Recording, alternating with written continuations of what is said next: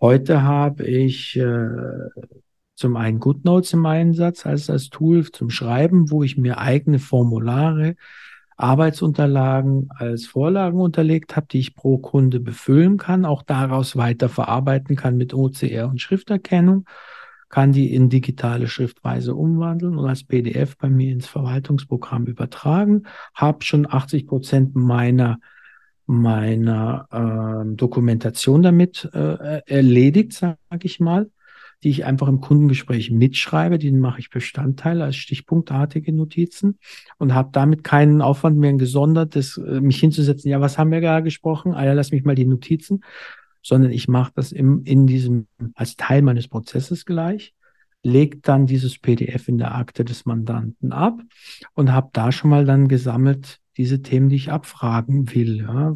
Fängt an bei den, den üblichen Themen, was hast du vor im Leben, was sind deine Ziele, Wünsche, mittellang und kurzfristig.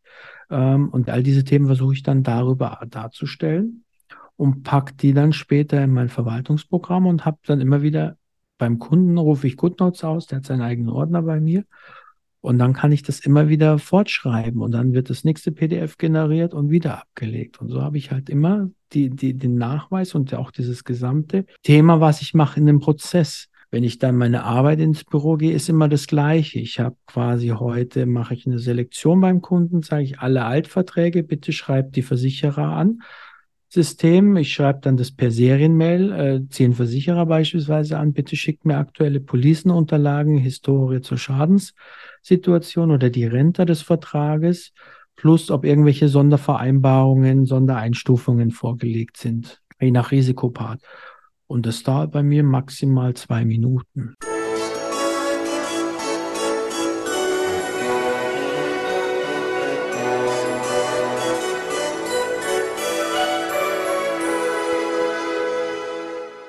Hallo und herzlich willkommen.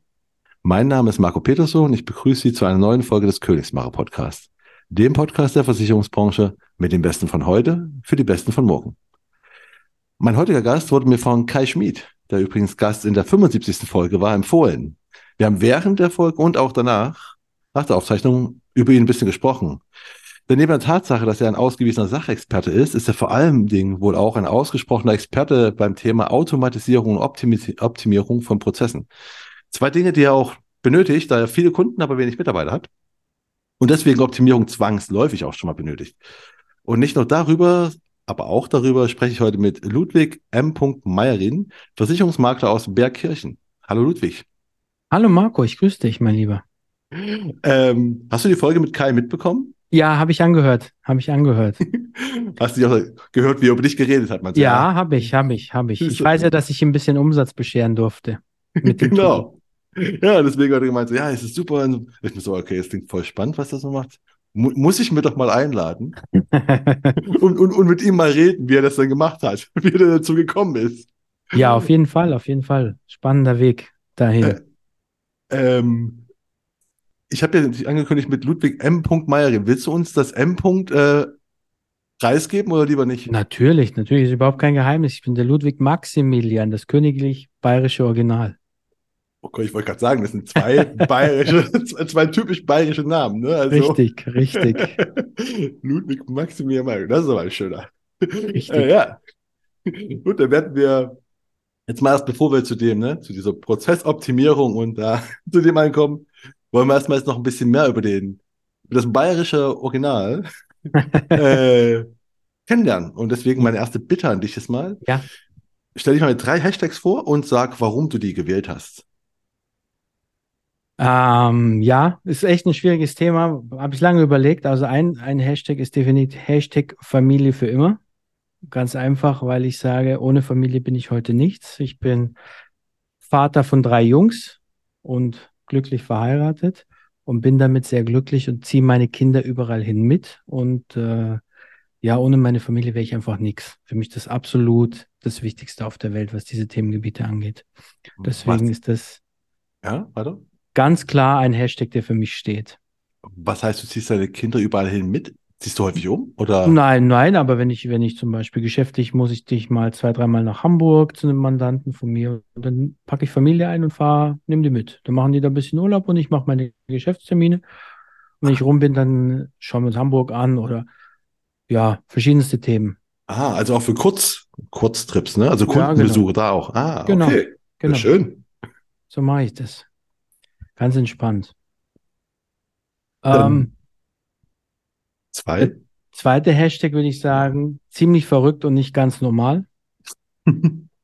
das, äh, denke ich, trifft es auch sehr gut. Ich bin extrem unkonventionell, was den Versicherungsmaklermarkt angeht. Das merke ich eigentlich schon so die letzten 15 Jahre auf Veranstaltungen, wenn man mit anderen Maklern in Gespräche kommt.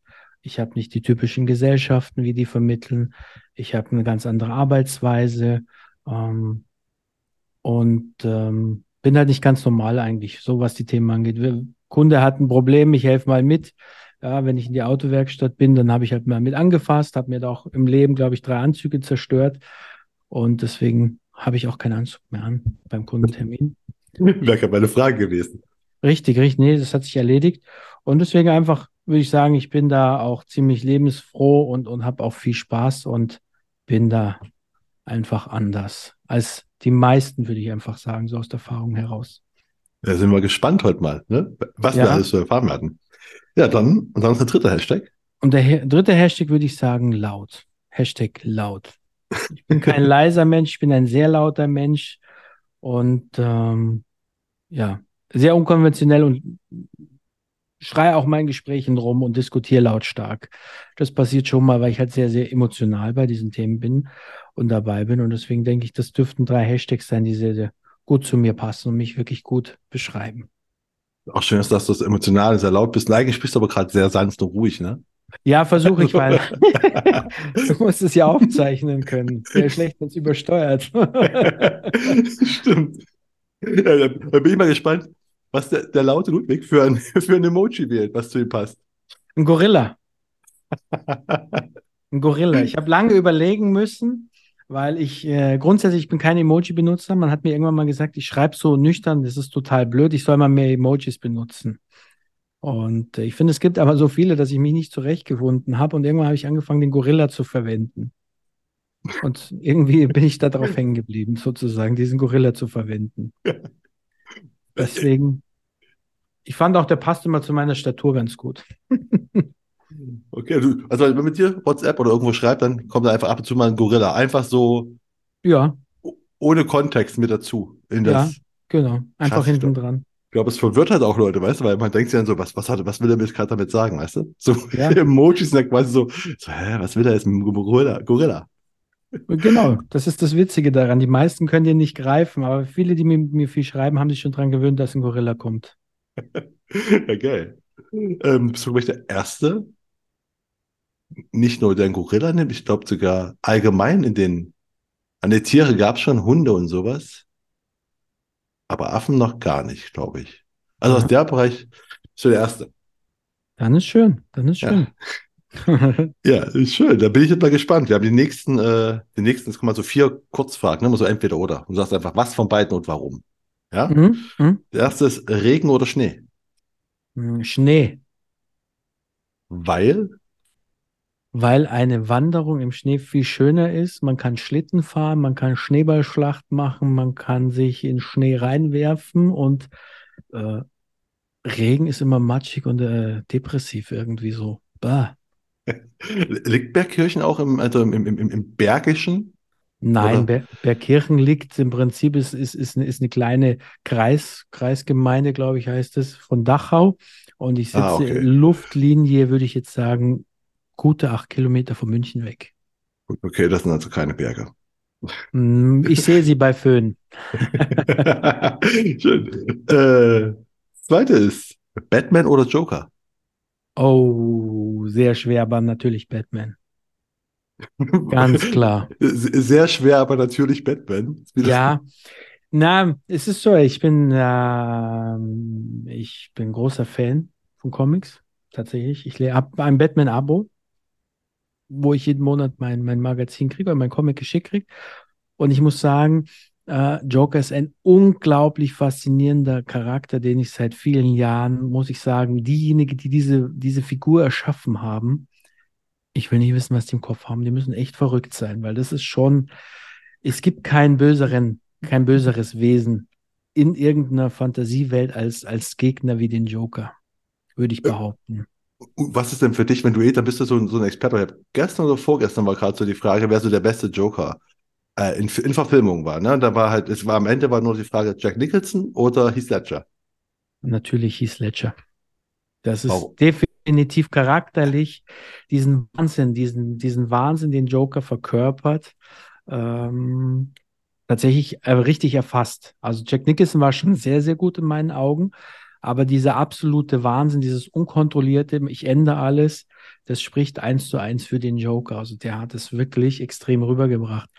Und gerade in der Comicwelt ist er wirklich brutal. Es gibt zum Beispiel, das jüngste Ereignis nennt sich der Joker War. Da hat er quasi Batman vernichtet fast.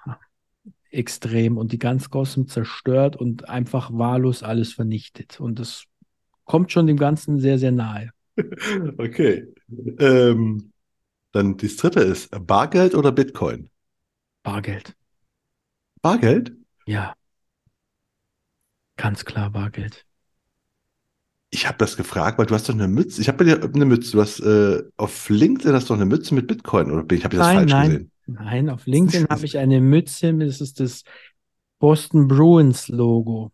Boston Ah, Bruins ist das Eishockey-Team der NHL von Boston. ach so. So, aber Ja. es sieht ein bisschen ähnlich aus wie Bitcoin, oder bin ich gerade ganz falsch? Ich bin Nee, nicht so es kann schon drin. sein. Kann, Ah, kann schon okay. sein. Das ist ähnlich. Ist, ist Okay. zumindest ein B mit, mit Gitter hinten dran. Also das könnte man schon verwechseln. Ah, okay. Aber dann bist du gar nicht, äh, also Bargeld statt Bitcoin? Also warum Bargeld dann so? Weil, ne, du bist ja schon technisch affin und sowas, wäre ja eigentlich naheliegender, Hm. ne, dass du dieses äh, Coins Ja, magst. nein, mir geht es darum eher die Historie, weil gar nicht, eigentlich ist es ein sehr banaler Grund. Was ist Bitcoin? Bitcoin ist für mich eine Währung, die es ermöglicht, äh, Kriminellen unglaubliche Mengen an Geld zu transferieren und stützt terroristische Organisationen sehr einfach. Und daher Ah, bin ich okay. gegen dieses Medium persönlich, weil ich einfach, mir geht es da gar nicht um die, die Technik, die Technik ist hochspannend dahinter sogar, sondern ich finde in der Tat Bitcoin verachtenswert in der Tatsache, dass quasi eine Al-Qaida sich darüber finanzieren kann.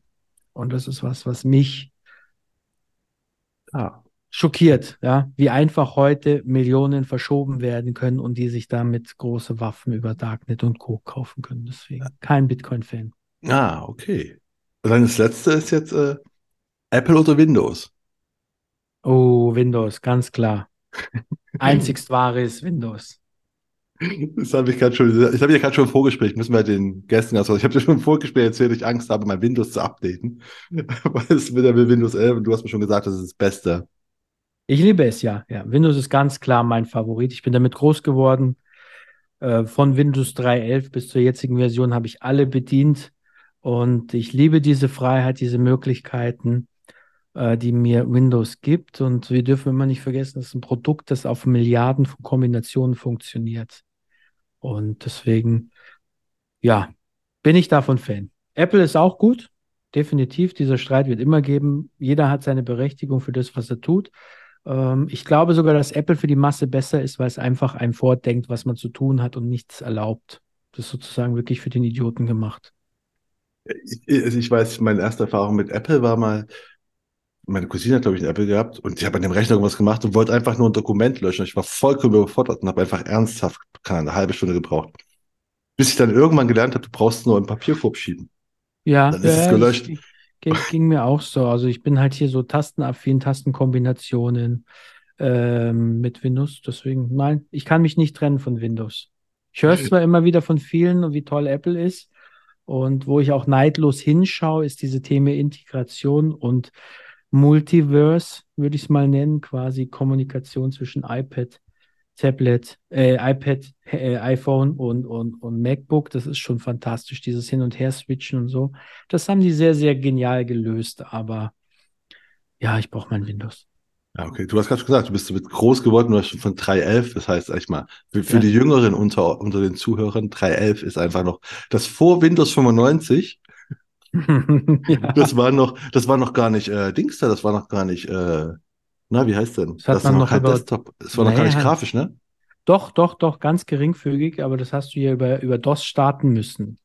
DOS äh, 6.2, glaube ich, war die letzte Version. Und da musstest du bei C Doppelpunkt Win eingeben und Windows 3.11 zu starten. Ach, so ging das genau. Ich weiß, dass wir, ich, ich habe dir vorher erzählt, ich bin mit Windows 95 war mein erstes. Und das haben wir halt mit Disketten installiert. Ja, und da ja. brauchtest du, ich war, ey, es waren irgendwas zwischen 15 und 20 für die Chats, weiß ich nicht mehr. Es war auf jeden Fall, es war unsagbar viel. Ja, das ist, kann mich da erinnern. Prince of Persia hatte, glaube ich, 20 Disketten zum Spielen. Ja, genau. Das war, das war noch Problem beim Spielen. Da musst du das mal arbeiten. Ja, bitte lege Diskette 4 ein. Bitte lege Diskette 6 ein. Wo ist Diskette 6?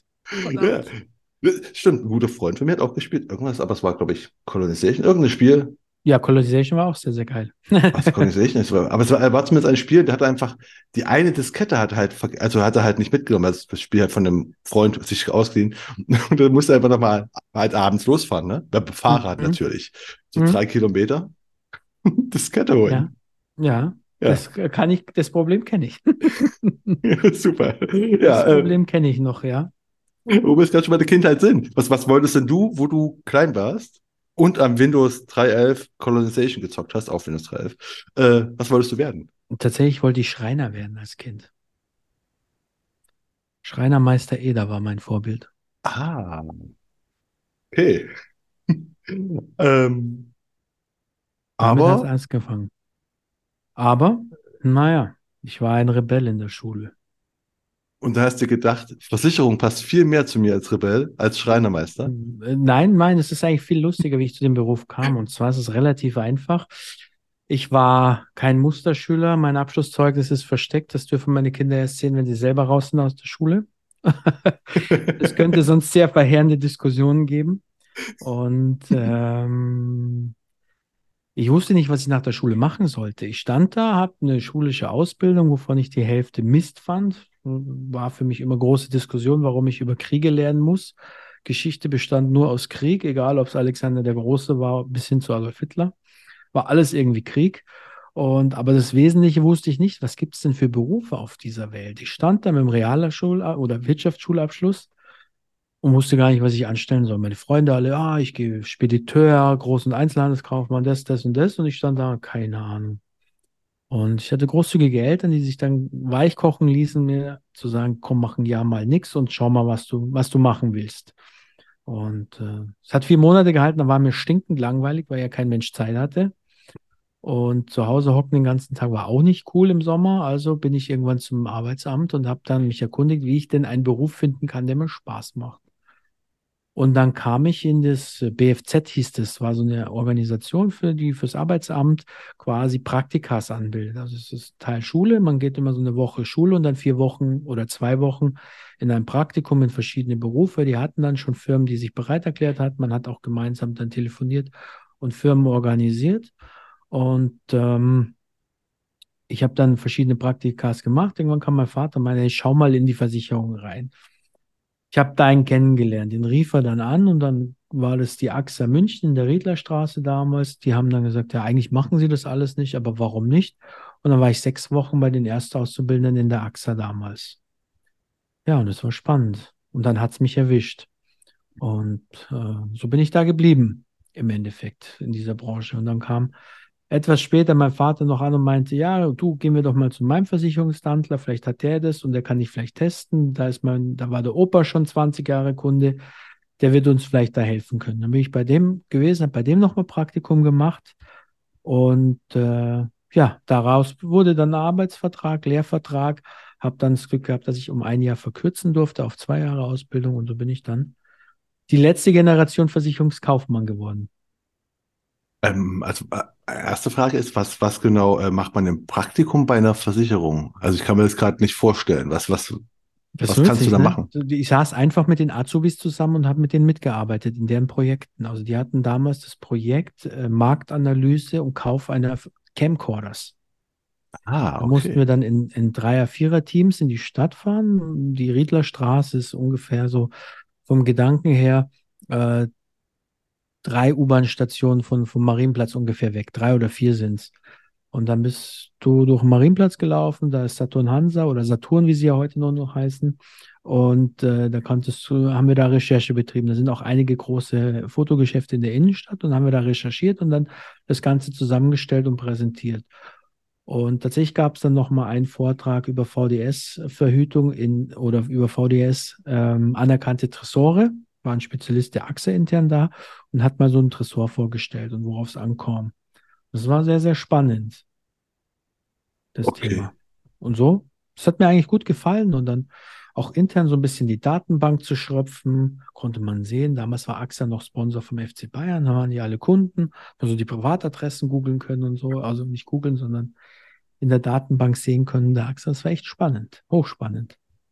Ähm, aber du warst immer schon computeraffin, oder? Also wenn Ja, ich so ja, ja, ja. Also, und warum war nichts mit Computern? Also wär- wäre nicht Programmierer oder sowas auch was für dich? Wäre tatsächlich was gewesen, aber ich hatte das Gefühl, dass mich das ermüdet, den ganzen Tag vor der Maschine zu hocken und ähm, irgendwelche Zeilen zu programmieren. Das hat mir keinen Spaß gemacht. Das hat mich nicht so abgeholt. Es war zu, es war zu wenig menschlich.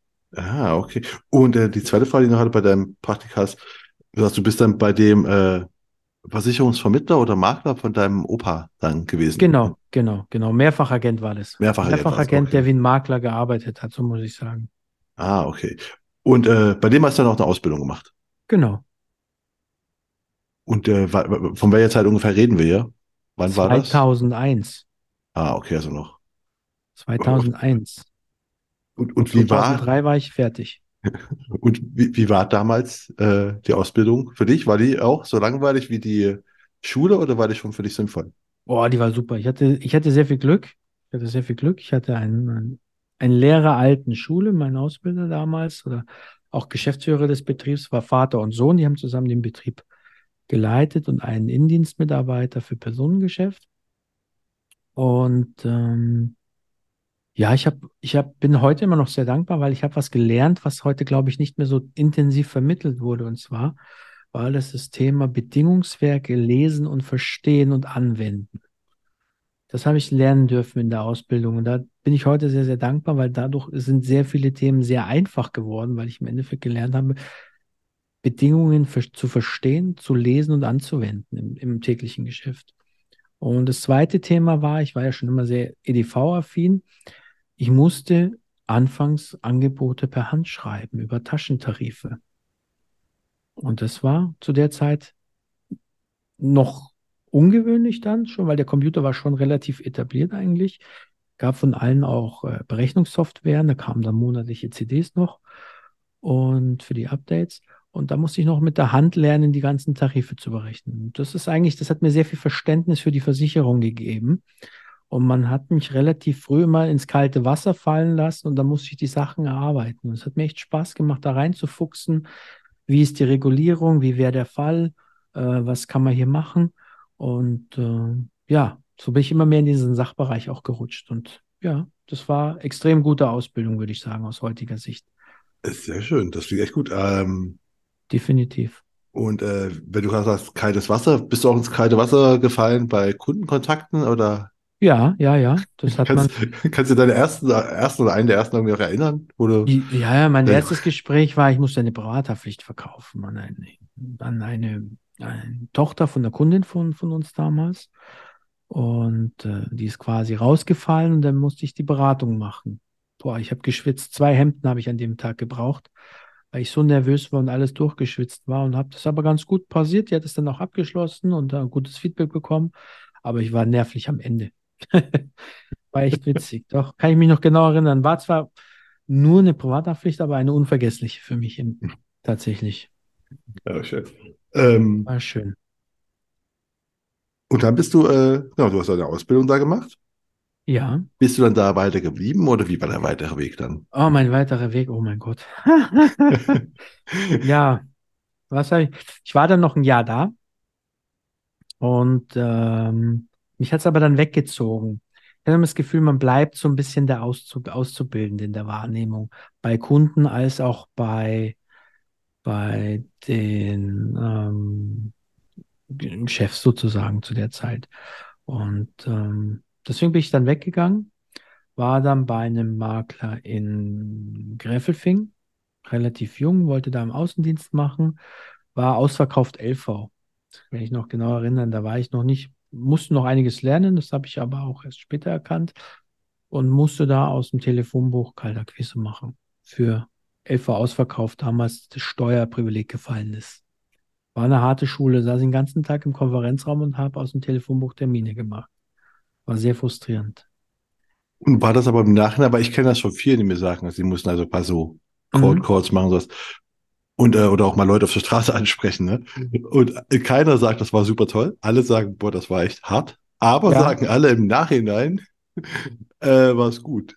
Ähm, man lernt redegewandt zu werden auf einmal und, und, und man stumpft tatsächlich im Laufe der Zeit ab. Man wird da richtig abgestumpft und, und es prallt an einem ab und das ist tatsächlich schon so, dass man sehr, sehr viel daraus lernt. Ja?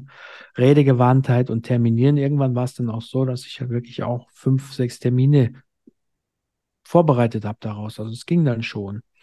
Und ähm, war aber für mich eine schwierige Zeit, weil ja, die, die, das Klima intern war ziemlich laut, ziemlich ähm, schwierig. Ja, man darf ja nicht so lästern. Deswegen, sagen wir so, es war perso personell nicht so gut und es gab auch mega Ärger und äh, bin dann da auch gegangen worden, weil man Erwartungen an mich hatte, wie an einen 40-Jährigen, der schon 20 Jahre Vertrieb hat, die ich natürlich mit einem Jahr Vertriebserfahrung nach Ausbildung nicht, nicht gewährleisten konnte. Und bin dann da weg, bin dann Hätte dann zur Bundeswehr gehen müssen, bin aber dann ausgemustert worden, sehr zügig. Das hat ganz gut funktioniert. Und hatte da einen Vertriebsleiter eines äh, der AXA kennengelernt, der wiederum hatte mir erzählt, er kennt einen Makler, der hat großes Schicksal hinter sich gehabt. Und zwar äh, ist die EDV geschrottet mit einem Blitzeinschlag. Man hatte keine gescheiten Backups und man baut den jetzt wieder neu auf. Das war dann in Kraftrat. Da bin ich dann hin und der Geschäftsführer war nett, es hat super gut gepasst alles und saß dann da ein Dreivierteljahr rum und stellte fest, dass der Geschäftsführer noch nebenbei so einen Berufsverband aufbaute und da lag der Augenmerk, aber letztendlich bei dem Makler nichts passierte und ich hatte quasi ein Basisgehalt und hätte im Bestand arbeiten sollen. Das ist aber nicht passiert. Und ja, irgendwann habe ich dann gesagt, jetzt kann er mich mal und bin dann zufällig habe ich einen kennengelernt oder mein Vater hatte jemanden die Küche verkauft, so rum, der zufällig wiederum jemanden suchte für einen Sachbereich. Und es war damals ähm, auch ein Mehrfachagent, die quasi eine Twitter-Stellung hatten. Und zwar waren die für die Zentralkrankenversicherung Maklerbetreuer, also externe Maklerbetreuer auf selbstständiger Mehrfachagentenbasis und haben da noch den Sachbereich aufbauen wollen für ihre Vertriebspartner sozusagen als Mini-Pool zu der Zeit. Würde ich sagen. Dann habe ich da ähm, den Sachbereich und damals äh, die ersten Leads, die man übers Internet kaufen konnte, abgearbeitet. Das war sehr, sehr spannend. Es war auch sehr erfolgreiche Zeit. Ähm, und habe da eineinhalb Jahre, ein Dreivierteljahre verbracht. Mal, mal ganz kurz, wenn du sagst, die ersten Leads, die es im Internet gab, waren die früher gut im Vergleich zu die heute? Die waren richtig gut. Die waren richtig gut. Also die Sachleads waren damals gegen heute äh, Wahnsinn. Wahnsinn, weil ähm, ich habe es leider, war ich zu jung, ich hätte es selber erkennen müssen. Hätte ich das damals selber umgesetzt, als selbstständiger Makler wäre ich heute ziemlich, ziemlich weit gekommen in dem Verhältnis als ähm, den Weg, den ich leider gegangen bin. Deswegen aber gut, man darf nicht hinterherweisen, hinterher, weil man, der Weg hat mich geprägt, deswegen alles gut, was das angeht. Aber in der Tat, es waren hochwertige Leads. Also wir haben von zehn Terminen, habe ich neun Abschlüsse machen können damals. Und es waren immer Vollmandate und es war immer sehr umfangreiche Beratung und es war wirklich alles Mögliche dabei. Also wirklich und der Unterschied war, es war sehr hochwertiges Klientel, weil das Internet zu der Zeit eigentlich verhältnismäßig teuer noch war als heute. Ja, und wahrscheinlich auch nicht so viele Leads. Also es, es gab wahrscheinlich nur wenige, die wirklich, deren Geschäftskonzept war, ich will hochwertige Leads haben, weil einfach kann ja. ich halt ganz gut verkaufen. Und heute ist einfach, ich mache irgendwelche Leads.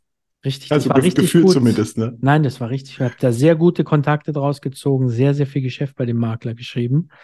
Wir haben wirklich im Monat, das darf man gar nicht erzählen, aber wir haben damals 20.000 bis 25.000 Nettoproduktion gemacht, ich alleine mit Sachleads. Das war der Wahnsinn.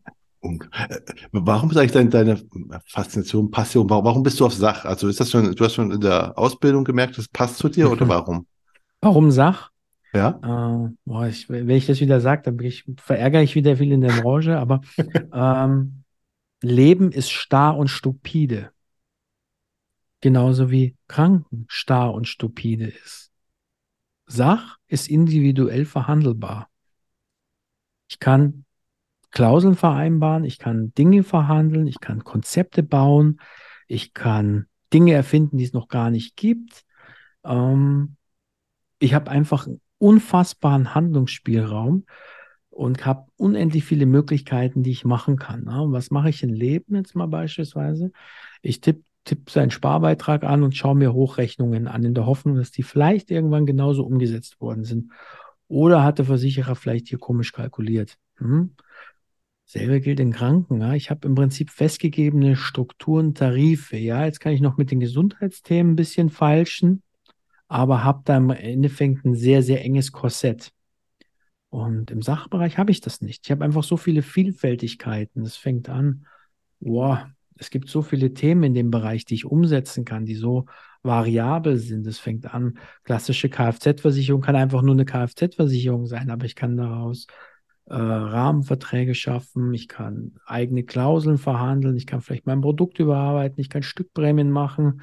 Ähm, allein diese Vielfältigkeit ist das, was mich immer fasziniert hat und die Verhandlungsmöglichkeiten.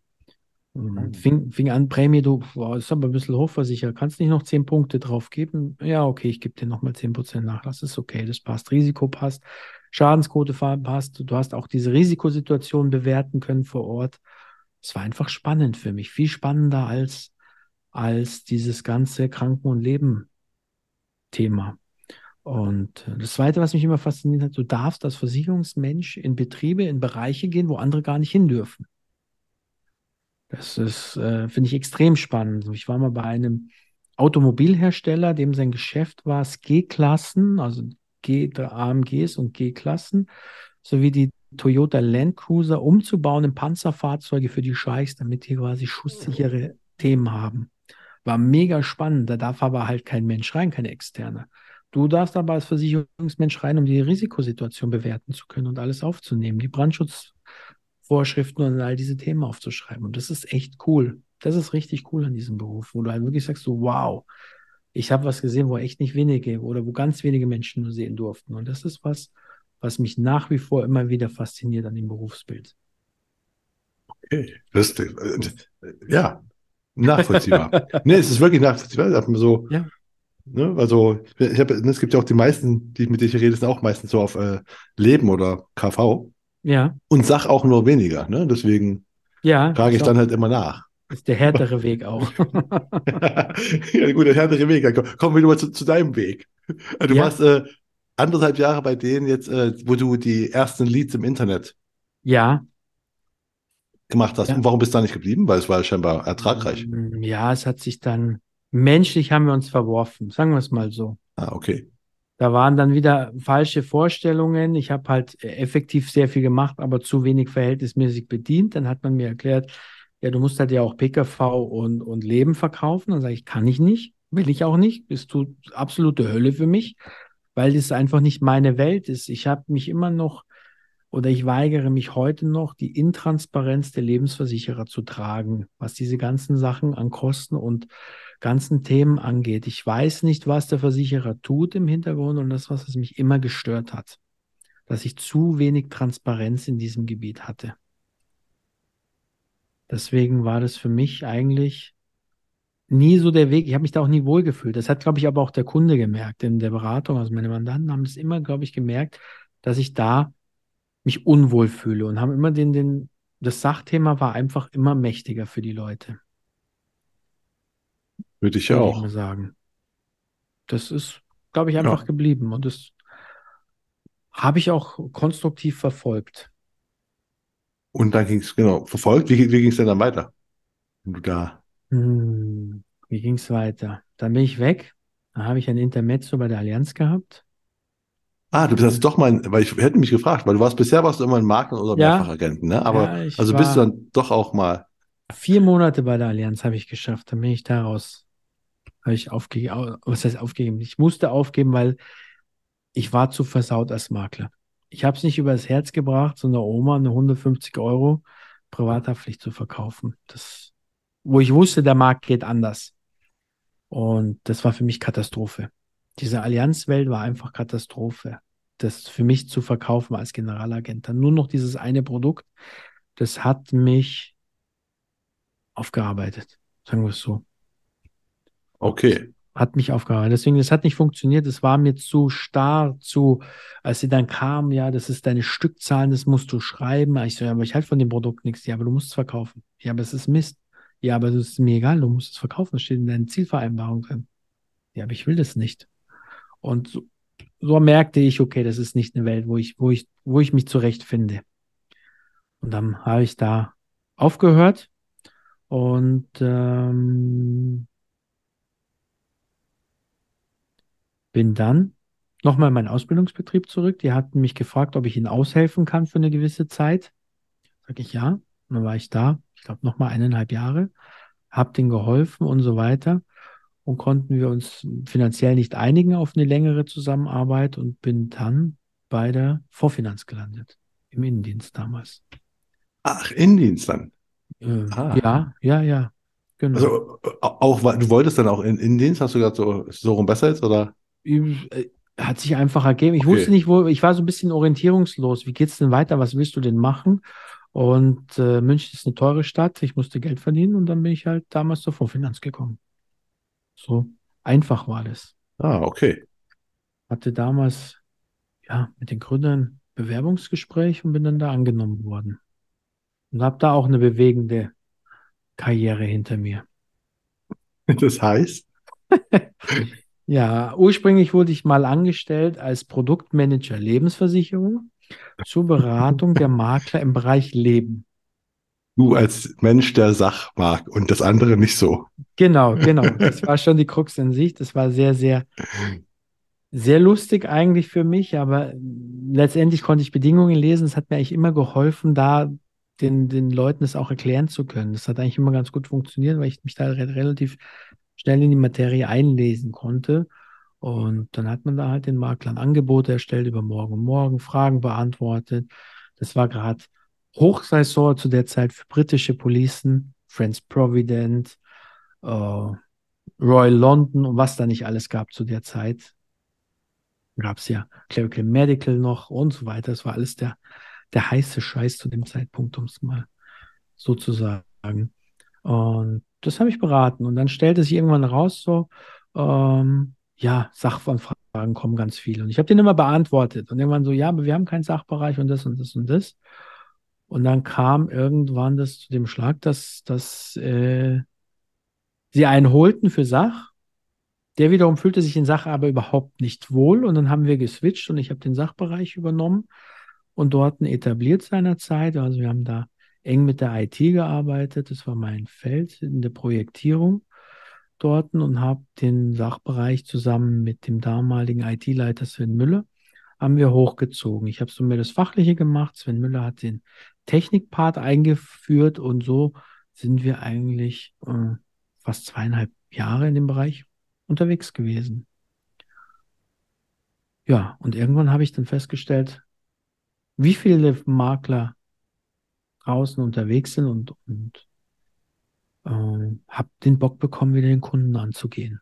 Ich habe richtiges Draußenweh bekommen, so würde ich es mal nennen. Und dann habe ich einen Makler kennengelernt, der hätte mich gerne als Nachfolger gehabt, bin dann bei denen mit dem ins Büro rein, direkt nach der Vorfinanz und habe dann da versucht, mich weiterzuentwickeln habe aber dann leider eineinhalb Jahre später haben wir festgestellt, dass wir irgendwie nicht zueinander passen und es nicht funktioniert und habe mich dann komplett losgelöst mit Nullbestand angefangen, als Einzelmakler loszulegen und endet in dem, wo ich heute bin. Äh, äh okay, jetzt, weil jetzt, jetzt, jetzt kommen wir gerade beim spannenden Punkt, weißt du, so, jetzt bei, mit Null und jetzt bin ich hier so. Äh, ja, aber wie, wie hast du denn so angefangen? Du hast einfach, ne, du hast Null Bestand und ja. ganz, ganz speziell, äh, war, war's, ich vermute, da, da war schon klar, dass du Sach, nur Sach machen wirst. Ja, das war mein Schwerpunkt. War das schon, war das ein Vorteil im, am Beginn, wenn man sagt, du startest bei Null? Weil ich kenne viele, die sagen, am Anfang habe ich einfach alles genommen, um halt was zu haben.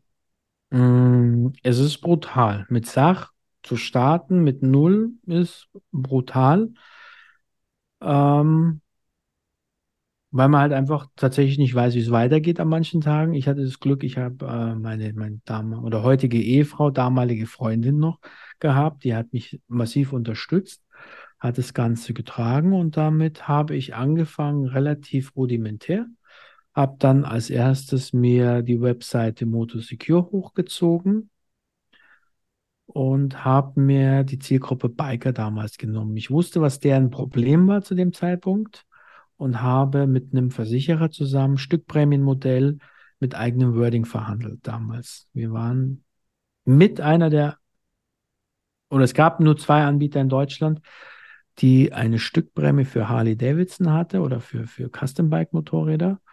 Und wir waren die einzigen, die eine Wiederaufbauklausel hatten. Sprich, habe ich ein Bike individuell aufbauen lassen, habe ich es auch so versichert bekommen und habe auch die Leistung als Wiederaufbau bekommen. Also sprich, einfaches Beispiel, Motorrad hat 60.000 gekostet, das ist vor Unfall kompletter Totalschaden, er hätte für 70 aufgebaut werden müssen, hätte der Kunde 70 bekommen. So war mein Werdegang. Und wie kamst du zu dem Thema Motorrad? Bist du selbst Motorradfahrer? Oder woher wusstest du deren Probleme? Äh, ich war selber Motorradfahrer. Ah, das ist schon mal gut. ja, aber ist ja gut, dann kommst du ja quasi aus deiner Zielgruppe richtig, und kennst richtig. deren Probleme. Das meine ich ja, ne? Deswegen genau, genau, daher kannte ich das. Ja, ich bin, bin Biker mit Leib und Seele.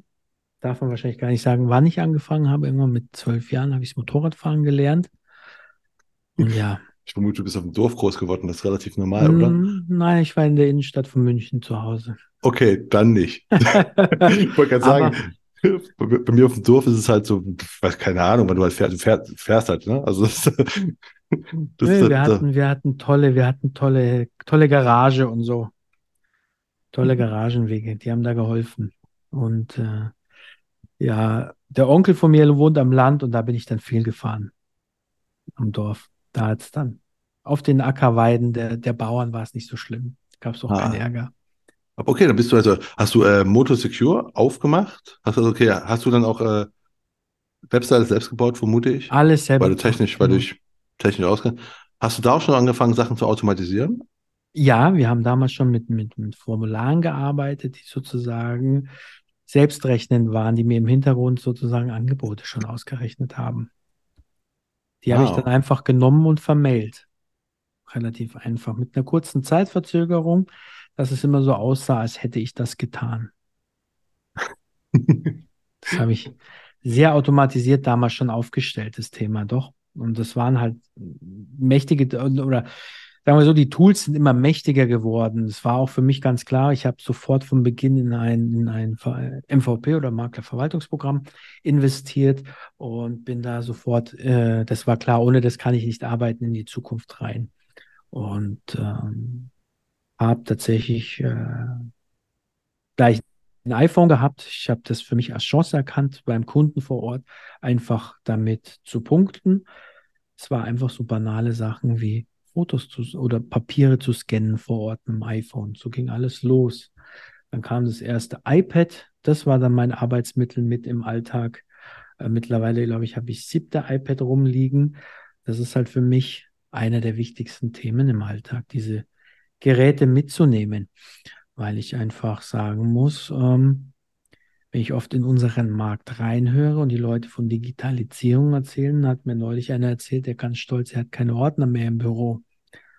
Ich habe gegründet ohne einen Ordner. Ich habe hier zehn Ordner, das sind meine Maklerverträge, die ich im Original vorhalte.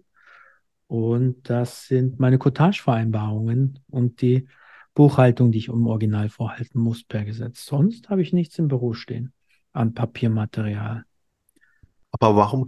Ich frage mich halt, du, du hast ja, also das äh, Motor Secure klingt ja oder ist ja äh, eine, eine Online. Äh, also du, du bist da nicht zu den, zu den, zu den äh, Motorradfahrern hingegangen und sagst, hey, kannst du die auch machen, sondern das war doch quasi eher ein Online. Äh, ja, ja, war online. War online Business, ne? Deutschland, ne? online deutschlandweit über Telefon und E-Mail. Und äh, wie hast du da deine Kunden, also du hast eine Webseite, schön, aber das ist ja jetzt nicht, also das, das hilft ja nicht, ne? Mm, also es hilft, aber war, es ist... Die, die war Google optimiert oder heute heißt sie SEO optimiert.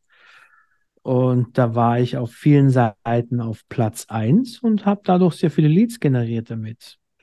Ah, okay. Und, und, die Qualität war halt einfach eine andere der Leads. Ja, von 100 Leads haben wir nur, ich glaube, 80 bis 90 abgeschlossen, habe ich in dem Produktbereich, weil es einfach ganz klare so eine so eine Pfeilspitze war, dass letztendlich kaum einer dran vorbeikam. Ich kannte deren Problem und ich wusste, was das Thema ist. Und äh, wenn wir jetzt Custom Bikes nehmen, das Problem hat eigentlich fast jeder Harley-Fahrer und zwar ist es das Thema mit den Auspuffanlagen. Wer sich auskennt, weiß, dass der Versicherer eigentlich auf Obliegenheiten verzichten muss, weil fahre ich eine, eine, eine Harley und habe einen Auspuff mit verstellbarer Klappe drauf und es kommt zum Unfall und die Klappe ist offen, könnte der Versicherer sagen, oh, ich verweigere die Zahlung. Warum? Weil eine Obliegenheit vorliegt, das Fahrzeug ist genutzt worden ohne Betriebserlaubnis. Also hätte es nicht in Verkehr gehen dürfen. Und das ist der Tatbestand, der dann zugrunde liegt. Und in dem Moment wissen wir alle, zur Widerhandlung gegen das Gesetz kein Versicherungsschutz. Okay, ja, ähm, leuchtet mir ein. Was ich mich gerade frage ist, du sagst gerade, das war damals eine gute Sache, das war eine gute, äh, eine, eine Speerspitze. Richtig, das ist relativ einfach erklärt. Ich bin 2014 selber in einen massiven Verkehrsunfall geraten. Ich bin zusammengefahren worden mit allem, was zu einem schweren Unfall dazugehört, quasi Koma, Krankenhaus, intensiv, zwei, drei, dreieinhalb Jahre nicht arbeitsfähig, quasi. Also ich habe das, was ging, irgendwie abgewurschtelt noch, was an Kunden da war und ähm, war damit beschäftigt, wieder zurück ins Leben zu kommen, laufen zu lernen, Autofahren zu lernen, wieder all diese Themen.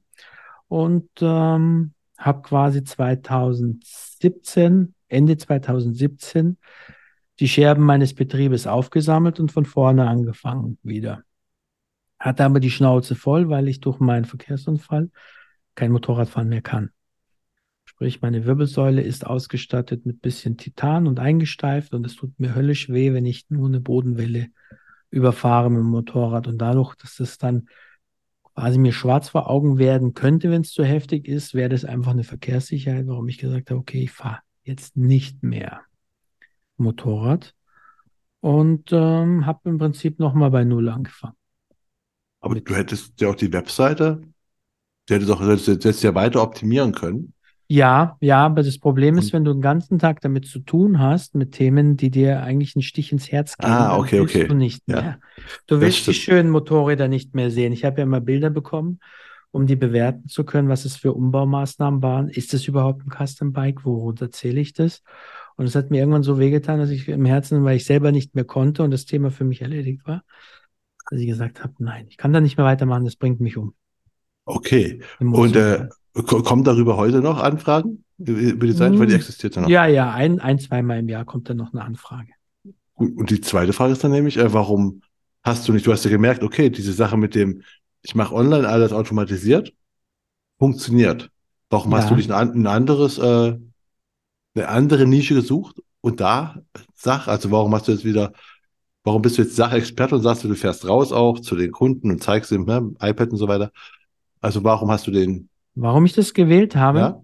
Ja. Ähm, ja. Weil ich es liebe, mit den Menschen zu quatschen. Ja. Es ist traurig, wenn man immer nur am Telefon hockt und seinem, vor seinem Rechner. Und äh, draußen spielt das Leben und unter Menschen zu sein, ist doch das Schöne. Deswegen bin ich gerne beim Kunden vor Ort, schaue mir an, wie ist das, hab, hab nette Smalltalks oder tiefgehende Gespräche auch mit Mandanten und mache dabei meine Geschäfte vor Ort. Und im Regelfall ergibt sich vor draußen immer ein zweites Geschäft. Das ist meistens so. Äh, einfaches Beispiel, ich sitze beim, beim Gastronom, den sein Lieferant kommt rein, man kommt ins Gespräch, schon habe ich den nächsten Kontakt, den ich kontaktieren kann und mit ihm ins Gespräch kommen kann. Und wie bist du zu deinen Kunden jetzt? Beim ersten Mal war es klar, du hast alles SEO optimiert, Online-Geschäft, verstehe ich. Jetzt beim zweiten Mal hast du einen Neustart gemacht, ne? Ja. Da, die, du hast die Webseite Sachexperte ge, ge, ge, der genau. Genau, aufgebaut. genau. Und da hast du dann wie Kunden bekommen? Empfehlung. Aus den bestehenden Kunden habe ich maximale Empfehlungen geholt und die auf dieser Basis aufgebaut. Ah, okay, also aus den Kunden, also aus dem Motorradkunden quasi. Genau, genau. Habe dann die ganzheitlich beraten und habe dann ein bisschen Leben machen müssen zu der Zeit, weil es einfach dann wieder bergauf gehen musste. Und äh, habe dann sozusagen aus diesem Kunden heraus mir ein Beratungskonzept überlegt, das ich bei mir intern im Prozess auch darstellen kann und habe die Kunden ähm, durchberaten. Prozess ist gerade ein gutes Stichwort, ne? Weil ja, ja. ich habe im Eingang gesagt, ne, du hast ja dem Kai geholfen, seine Prozesse zu optimieren, wie er mir gesagt hat. Ja. ähm, wie, wie, hast denn du, also was, was ist das Besondere an deinen Prozessen? Du hast, hast du Mitarbeiter? Nein, oder? Doch. Äh, ich, meine Frau macht die Buchhaltung. Ähm, ich hatte eine Mitarbeiterin und bin aber wieder auf der Suche, weil es einfach zu viel wird, die mich unterstützt, äh, eine Person. Und ähm, bin aber mir gerade nicht im Klaren, was ich ehrlicherweise brauche. Deswegen führe ich gerade aktuell ein Pflichtenheft, wo ich mir aufschreibe, welche Tätigkeiten will ich noch tun und welche will ich nicht mehr tun und welche muss ein Dritter tun oder ein Angestellter oder kann ich es vielleicht extern aussourcen. Das sind die Fragen, die ich mir stelle. Und die, die, die letzte Frage ist halt ganz klar dabei, wie weit kann ich gehen? Ähm, einen technischen Prozess hinten dran zu legen. Es gibt ja viele Möglichkeiten, was das Ganze angeht. Ja, ich sage jetzt mal aktuell, wenn ich Social Media anschaue, kriege ich täglich die neuesten AI-Tools vorgestellt. Ich weiß nicht, wie viele da gerade auf dem Markt expandieren, aber es ist gefühlt der Wahnsinn, was passiert, ja. was diese AI-Thematiken angehen. Ähm, neben dem, dass ich Angst davor habe, ein Stück weit, sehe ich aber auch sehr viele Chancen, die ich nutzen muss und möchte. Und das ändert gerade alles nochmal, was die Prozesse angeht. Das ist ja so, ähm, ein Prozess ist nicht starr, er verändert sich, er passt sich der Lebenssituation, den Umständen an. Ja, hätten wir vor einem Jahr uns unterhalten, dass ich einem äh, Gerät diktiere, was ich möchte, und er haut mir mehrere Seiten Text raus unter Umständen. Ne? Ähm, hätte ich nicht geglaubt, dass wir so schnell so weit sind. Das heißt, wir haben jetzt einen Zeitvorsprung, der, der maximal nach vorne geht, was die Technologie angeht. Sprich, jeden Tag kommt was Neues auf den Markt und die Prozessgeschwindigkeit ist viel schneller. Ja, worauf möchte ich hinaus? Äh, ich nehme gerne mal das Handy als Beispiel. Als ich damals 17 wurde, ich glaube 16 oder 17, ich kann es ja nicht genau sagen, gab es Free and Easy von E Plus damals. Das waren so die ersten Prepaid-Handys, wo man so einen richtigen Knochen hatte, den man auch zur Selbstverteidigung nutzen konnte, wenn die Leute einen angegriffen haben, so ungefähr. Das war ein richtiger Klotz. Und wenn ich jetzt anschaue, die, die Spanne zum ersten iPhone, von diesem mächtigen Klotz zu den Handys, die immer kleiner wurden, klappbar, ähm, bis hin zum iPhone, waren es, ich glaube, fast 14 Jahre. Muss ich selber mal nachschauen. Das ging, das erste iPhone rauskam. 2007. 2007, ja. Also haben wir, haben wir 16, da war ich, das war 2000, 2001, nee, 99 war ich 16. Äh, sprich, wir haben bis 2007 äh, acht Jahre gehabt, bis das iPhone kam.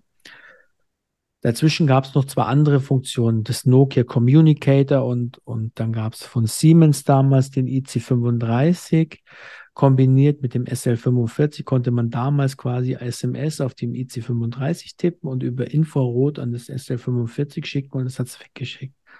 War der erste MP3-Player, glaube ich, damals integriert.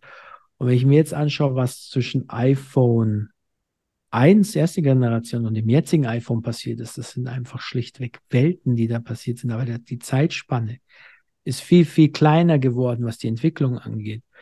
Sprich von, von, von 2007 bis heute habe ich ein Gerät entwickelt, das einfach das Leben komplett in einer Tasche ist. Ich habe die Bank dabei, ich habe PIN-Code, ich habe Authentifizierungs-Apps für die, für die Doppel- oder Zweifach-Authentifizierung. Ich habe alles in diesem Ding komprimiert drin. Ich habe Musik dabei, ich habe Bilder, Videos, Speicherkapazitäten, die, die, die damals noch undenkbar waren.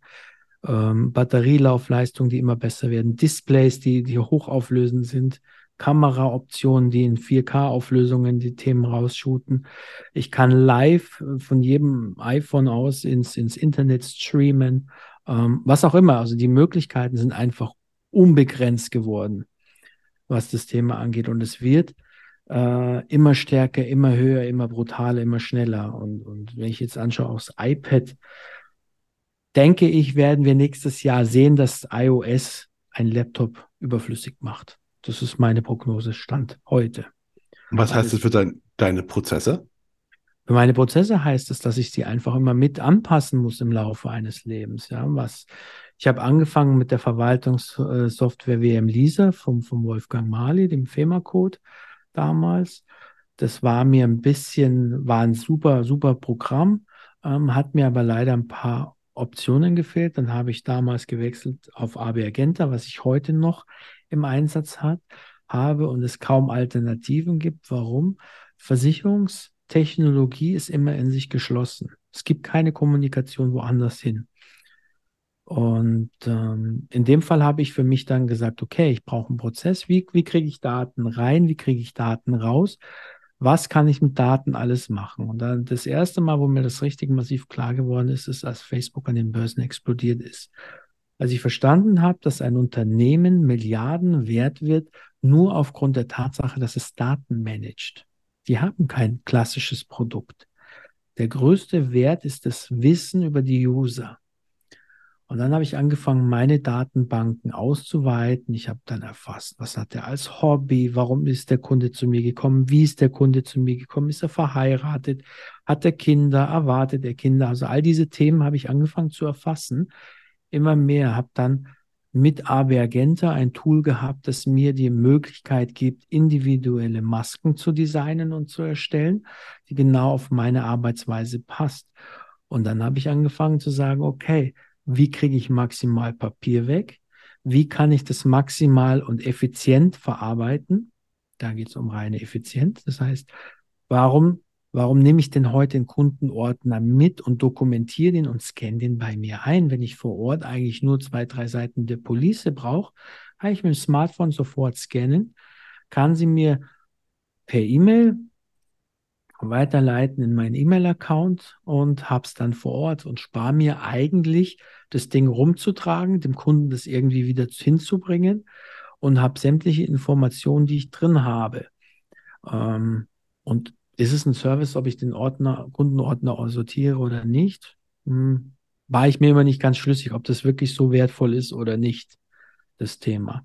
Was ich immer für sehr wertvoll hielt, ist maximale Information zu haben und die kann ich mit einem Gerät wie dem iPhone oder einem Android geht es genauso. Also ich habe halt immer ein iPhone gehabt, weil ich das beruflich sehr, sehr schätze, was die, die, die Geschlossenheit angeht und die Sicherheit der Daten. Das war immer für mich wichtig.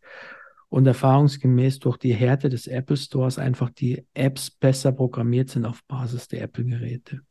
Und habe mir dann verschiedenste Tools immer wieder angeschaut, verwendet, das erste ähm, App war Cam-Scanner, da habe ich die, die Sachen gescannt, dann verwaltet, im Büro transferiert und ähm, auf dem Rechner rein, äh, rein. Habe meine Felder befüllt, habe aus den Feldern dann irgendwann angefangen, Word-Dokumente so zu vorzubereiten, dass ich, ich kann mittels AB Agenta im Prinzip jedes Feld, das ich dort befülle, exportieren in ein Word, Excel oder PDF-Dokument. Und daraus habe ich dann die Daten immer schon so vorbereitet, dass ich relativ wenig selber machen muss.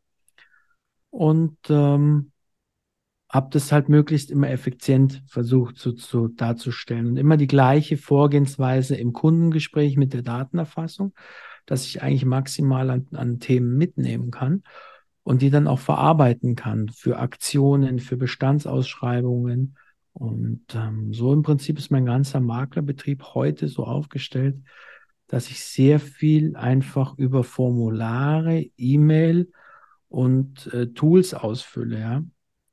Ähm, und so hat sich das transferiert. So sage ich mal, 2018 war ich noch mit beschreibbaren PDFs am iPad unterwegs.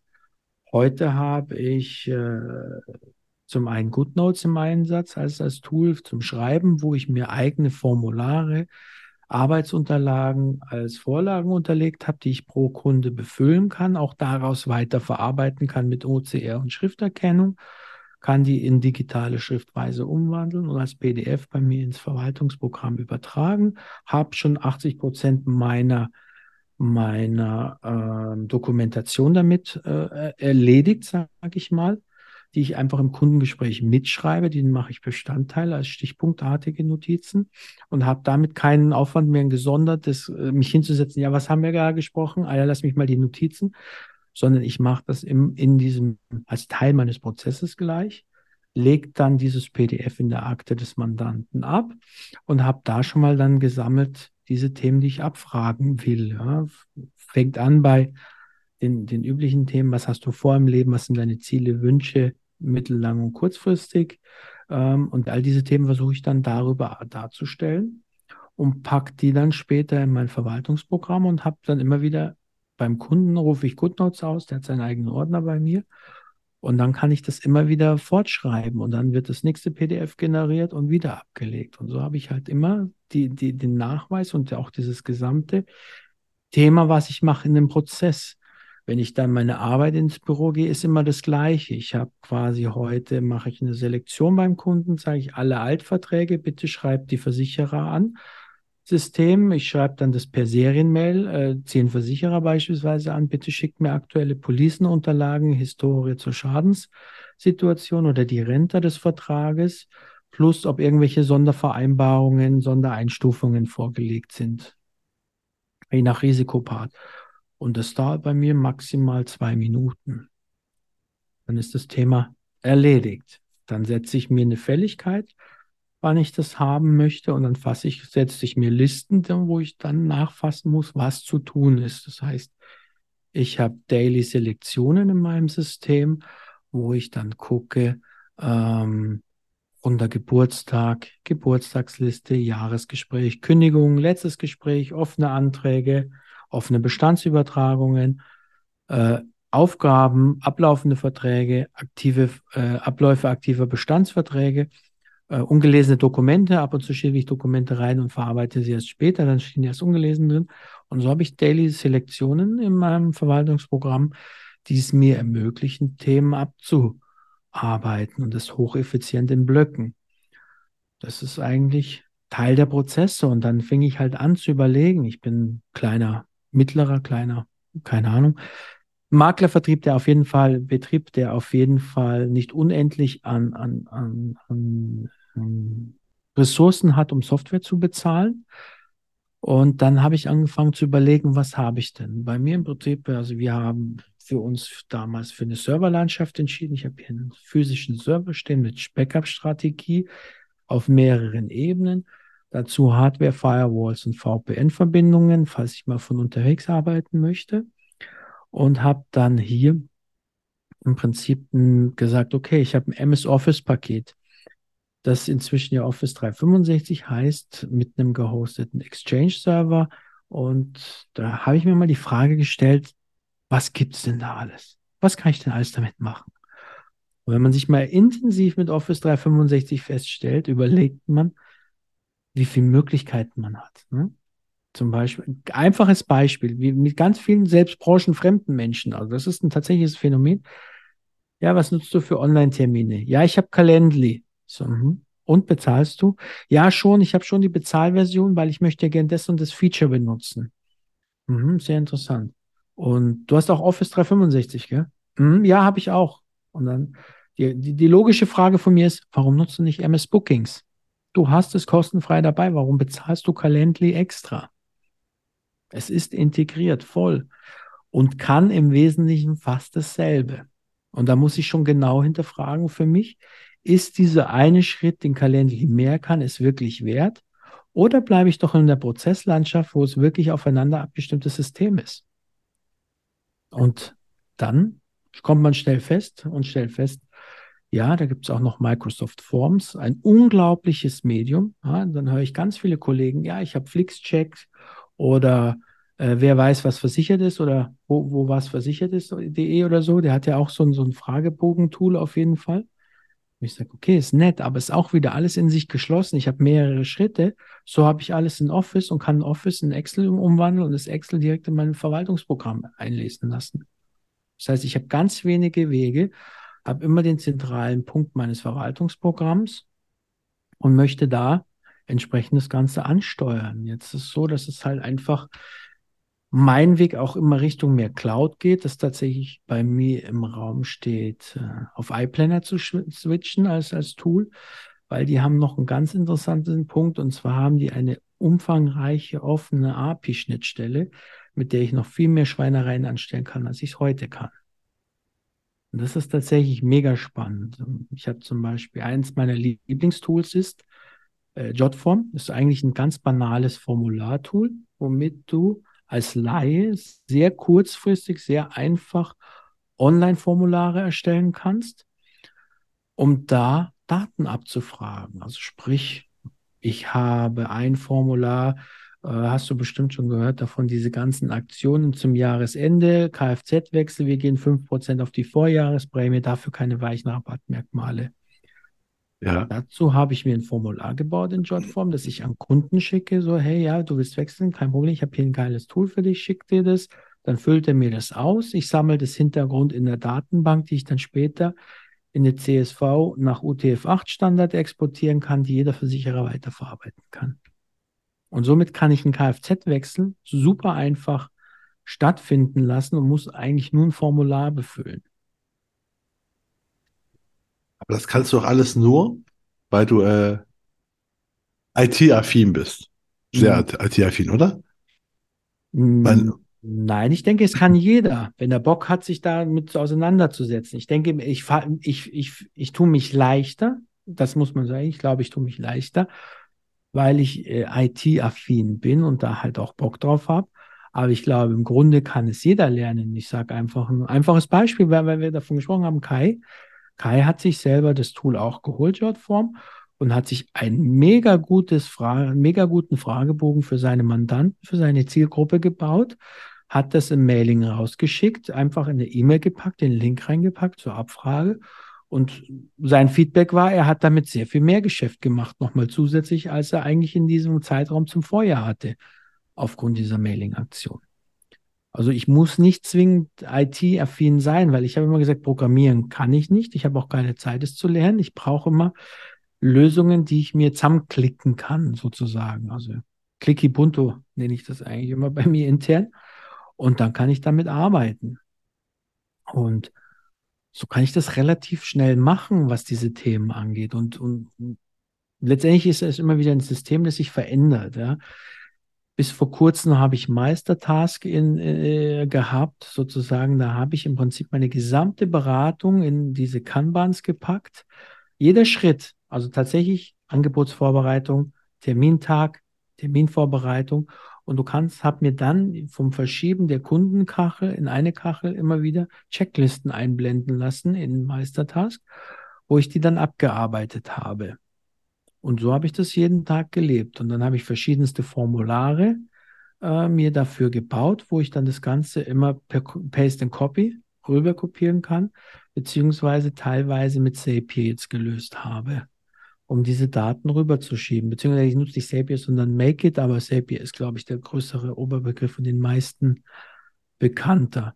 Und so habe ich das rübergeschoben und versucht, das Ganze einfach schöner zu machen und, und möglichst viel abzufrühstücken. Ja, das, das fängt an bei Hausrat. Ich kann alle Hausratkunden selektieren und anschreiben und ein Formular zu erstellen. Hey, liebe Kunde, hat sich bei dir ein Hausrat, hast du besondere Anschaffungen gehabt? Hat sich deine Versicherungssumme geändert? Ich könnte tatsächlich in das Mailing noch die Versicherungssumme übertragen lassen, weil es im System gepflegt ist. Das ist deine aktuelle Summe. Wie sieht es zukünftig aus? Was können wir für dich tun? Und äh, dann kriege ich eine Response, lege das bei meinen Kunden. Ich mache es über das MVP, das Mailing. Warum? Weil es dann bei der Kundenakte auch abgelegt wird und ich habe einen dokumentarischen Nachweis, dass es passiert ist, ich ihn angeschrieben habe zu den Themen. Und so setze ich mir verschiedene Blöcke im Jahr, wo ich dann die Kunden digitalisiert über ein Serienmail anschreibe. Und das kann ich sehr stark individualisieren, indem es relativ viele Einstellmöglichkeiten gibt. Und deswegen habe ich das so bis dato gelebt. Wie viel, wie viele Programme nutzt du so? Also wenn man jetzt mal so, wenn jemand das zuhört, weiß ich, ich, ich denke nämlich gerade, ich habe mit äh, Pascal Peißen, weiß nicht, war aber auch ein äh, Gast bei mir. Und der meint, der ist auch so, der ist auch so, so, so ein, ich sag mal, so ein Prozessfreak wie du, ne? Also der einfach auch alles, alles automatisiert. Und er sagt nämlich, äh, es ist heutzutage eigentlich fast unmöglich, alleine ein Büro aufzumachen. Er meinte zwar eine Agentur, weil bei der Zurich ist, ähm, Ja. aber alleine eine Agentur aufzumachen, weil so viele äh, Dinge von dir verlangt werden, dass du die alleine gar nicht hinbekommen kannst. Und äh, bei dir sehe ich ja, es geht. Es geht, weil du dich halt technisch aufstellen musst, ja. Bei mir ist ganz klar, es ist, es ist eine gewisse Disziplin, Daten zu pflegen. Daran scheitern die meisten meiner Erfahrungen. Lass ich mal kurz schauen. Ich habe Tools im Einsatz. Ich habe die Office 365 Pakete im Einsatz. Also sprich, ich mache keine Zoom-Meeting, sondern ich mache Teams-Meeting. Auch da der Ansatz. Warum soll ich nochmal extra ausgeben, wenn ich Teams integriert habe in der Office Suite? Ähm, ich habe Outlook für meine E-Mail-Kommunikation. Ich habe mein AB Agente als Kern des Tages, woraus ich fast alle Aktionen starte. Ich habe meine Website kombiniert mit Jotform als Tool. Ähm, ich habe noch Loom im Einsatz, um den Kunden schneller, schnell Angebote zu erklären und per Video zu schicken. Ähm, ich habe für die, für die Telefonie, also für die, für die Online-Beratung habe ich persönlich OBS im Einsatz als, als Streaming-Broadcast-System, weil ich einfach geil finde, mein Logo, mein Namensschriftzug in die Videoübertragung reinzupacken. Ich will, dass der Kunde schon so, wow, das ist anders. Das ist ein anderes Telefonat, das ist eine andere Videophonie da reinzupacken, also so ein bisschen Wow-Effekte zu schaffen mit so ganz einfachen, banalen Mitteln und das war's schon an Tools, was ich habe. Und dann kommt noch mein iPad dazu, halt, ist geschwindelt. Mein iPad habe ich im Einsatz, sage ich dir, äh, auch nur zwei Apps, die wirklich wesentlich für mich sind. Also drei sind es halt, ich habe gelogen, drei. Und zwar habe ich einmal ähm, GoodNotes im Einsatz. Und äh, wie heißt die eine App? Ich weiß es gerade gar nicht. Äh, Goodreader für PDF-Dokumente zum Sammeln in Ordner, wenn ich mal einen Prospekt oder so brauche. Und das war's. Mehr habe ich da nicht. Und so eine Reminder-App habe ich dazu sagen, da schreibe ich schnell was rein und dann drücke ich auf Senden und dann schickt er mir das quasi in meinen E-Mail-Account rein. Das waren ja keine, das waren keine zehn Tools. Das war Ja. kein, ne, also das ist gar nicht so viel. Man muss sich halt nur, wa- wahrscheinlich ist das, was du sagst, was aber überall so ist, dass die Datenpflege das Wichtigste ist, Richtig. weil äh, ne, das machen wir alle. Also ich nehme es mir auch mal vor, mach's auch nicht. Also deswegen kann ich das unterschreiben. Wahrscheinlich ist das halt der Hauptpunkt, warum, äh, ne, warum äh, das bei, bei vielen scheitert. Ja, Also- und keiner kann sich entscheiden für ein führendes System in seinem Alltag. Wo ich ganz viele habe ich ins Gespräch in letzter Zeit. Äh, HubSpot oder Soho. Ich mache Vertrieb über HubSpot, MVP und Soho. Mache aber meine Vertragsverwaltung im Maklerverwaltungsprogramm. Jetzt haben wir zwei Probleme. Was ist das führende System, das die Datenhoheit hat? Wo pflege ich meine relevanten Daten für den Kunden? Mache ich das jetzt im, im Maklerverwaltungsprogramm oder mache ich das in Soho, äh, respektive dem CRM-Vertriebssystem? Diese Idee hatte ich auch schon. Ich habe schon mal Pipedrive bei mir getestet. Bin kläglich gescheitert, weil es nicht mehr funktioniert hat, zwei Systeme mit Daten zu pflegen. Das geht nur, wenn ich eine Synchronität schaffen kann. Ah, also muss man sich auf jeden Fall für ein System entscheiden. Man muss Genau, das sagen, das, das Brauchst Haupt. einführendes System und bei mir, ich bin es gerade am Prüfen, wahrscheinlich in naher Zukunft, weil ich gerne oder die Investition langsam scheue in neue Serversysteme, weil es einfach immer teurer wird. Microsoft Serversysteme werden immer teurer. Wie im Backup und diese ganzen Backup-Tools gehen echt, finde ich, langsam ins Geld in der Unternehmensgröße, wie ich es bin, so dass ich einfach gesagt habe, okay, ich überlege mir in die Cloud zu gehen. Da habe ich für mich ausgemacht iPlanner als einer der führenden und zukünftigen Anbieter in dem Bereich. Die haben eine offene API, die ich ansteuern kann. Hier ist sehr, sehr viel Innovation am Laufen. Es werden da lange Gespräche mit, mit beiden geführt, dem Herrn Müller und dem Herrn Leier. Da wird extrem gute Tools kommen bei denen und auch Möglichkeiten, so dass ich sage, das ist in der Cloud die Zukunft. Das wird wahrscheinlich nochmal ein Wechsel bei mir werden, wenn die Prüfungen positiv abgehen und dann habe ich noch mehr effizient und dann werden bei mir tatsächlich wahrscheinlich auch zwei Tools sterben, wenn die das so umsetzen, wie Sie gesagt haben, weil ich dann tatsächlich sehr viel in die Datenbank in meines äh, MVPs einlesen kann und noch, noch autarker, noch mehr über diese Datenbank darstellen kann. Und das ist im, Endeffekt, worum es geht. Ich brauche den zentralen Datenbank Speicherplatz, wo ich daraus agiere und mir über meinen Kunden Gedanken mache. Ich, ich frage immer meine, meine Gäste immer nach dem, äh, was ihre größten Misserfolge waren. Ne? Ja. Bei, bei, dir ist eher mal so die Frage, was du, ist mal auf, auf das Technische gesehen, wo du auf irgendwas gesetzt hast und dann gemerkt hast, nach irgendeiner Zeit, das habe ich jetzt viel Zeit investiert, das bringt aber gar nichts. Fällt da irgendwas ein? Ja, eine. Sofort ja, okay, es muss ganz schlimm gewesen sein. Es war Pipedrive war für mich eine, eine, massive Pleite. Da habe ich furchtbar viel Zeit in die Installation, Integration, Umsetzung und Ausgestaltung gelegt und bin kläglich gescheitert. Kläglich damit gescheitert, weil es einfach meinen Prozess nicht gestört hat. Es war einfach zu sehr vertriebslastig und zu wenig Verwaltung. Und wenn du sachlastig bist, verwaltest du viel. Das war tatsächlich einer meiner größten Pleiten, diese, diese Tools oder, oder ganz extreme Tools zu testen. Das hat mich schon immer viel Zeit gekostet. Ja, und du testest schon. Das wäre nämlich die zweite Frage jetzt gewesen. Wir sind fast schon am Ende, aber es ist noch, weil du erzählst immer, ich habe das jetzt gemacht, dann habe ich mir das nochmal angeschaut. Wie, wie, wie oft testest du Tools? Weil nämlich, was ich jetzt mitbekomme, ist, es ist nicht einmal hinstellen, weil es ist, es ist nicht so, äh, ich optimiere und äh, mache jetzt mal meine Prozesse einmal und dann äh, läuft es ab jetzt für die nächsten 15 Jahre. Ist ja nicht so. Wie, wie oft Nee. Testest du? Mm, sehr oft. Sehr, sehr oft. Ich habe ich hab im Prinzip eine der gefährlichsten Medien für mich ist YouTube. YouTube zeigt mir immer tolle Tools. Und ähm, wenn sich etwas anfängt in meiner YouTube-Empfehlungsliste, würde ich es mal nennen, oder was er mir da auch immer einblendet.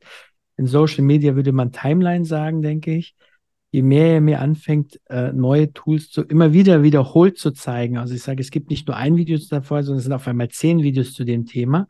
Dann fange ich an, neugierig zu werden und es meistens anzuschauen. Ähm, aktuell, ich habe zum, zum Beispiel Notion im Test als, als das heilbringende Mega-Verwaltungstool, wo, wo sehr, sehr viele positiv berichten. Das teste ich jetzt so für mich privat in meinem privaten Alltag und versucht dann daraus zu adaptieren, ob das beruflichen Mehrwert bietet oder nicht. So einfach ist es. Okay. Aber das heißt nämlich auch für alle, die zuhören, so, also zum einen, wir können mit, wir können mitnehmen, wir können schon mal festhalten, äh, es geht, man kann auch als Einzelmakler und mit den ganzen Restriktionen und so weiter, wenn man alles automatisiert, kann man funktionieren, funktioniert. Es ja. ist aber Disziplin wichtig und äh, ich sag mal Neugierde auf, auf neue Sachen oder man muss ne? zumindest Bock haben, Veränderungen zuzulassen. Das ist definitiv so. Also, weil mein Desktop schaut immer wieder anders aus. Ich habe hier noch ein altes Relikt liegen zum Beispiel. Das war der Versuch, eine Wissensdatenbank auf einem Wiki-Tool aufzusetzen. Das habe ich aber schnell wieder verworfen, weil es einfach keinen Spaß gemacht hat. Das war zu aufwendig. Eine Wissensdatenbank für, für deine Webseite, um für Kunden oder für dich? Für mich einfach The Themen, wo man Tarife bewertet, wo man einfach äh, Sondereinstufungen zum Beispiel sammelt, um die schnell zu sehen ähm, Highlights von Versicherern, wo ich sage, hey, der macht das und das besonders cool, hat da irgendwas Cooles. Äh, sowas habe ich versucht da zu sammeln. Ah, okay. Das oder der Tarif hat diesen Special oder was auch immer, ja. Es gibt ja so viel in unserer Branche. Ähm, der hat das Deckungskonzept oder äh, der Pool hat das Deckungskonzept besonders gut gelauncht und ähm, da kannst du das machen. Also alles so rund um das Fachliche habe ich immer versucht, da reinzupflegen, aber das war mir zu aufwendig und habe ich dann irgendwann ver verworfen und bin wieder zurück zu OneNote, tatsächlich, um es da zu pflegen. Ähm, jetzt ist gerade. Ja? ja? Mach. Jetzt Was? ist der Test eben OneNote durch Notion zu ersetzen in Zukunft. Ich, ich habe gerade noch eine Frage bei mir äh, auf dem Zettel stehen und der ist mir auch so, äh, weil du hast ein paar Mal auch von Social Media geredet. Ist für dich Social Media eigentlich relevant? Nein, ich versuche es immer wieder und stelle fest, es macht mir keinen Spaß.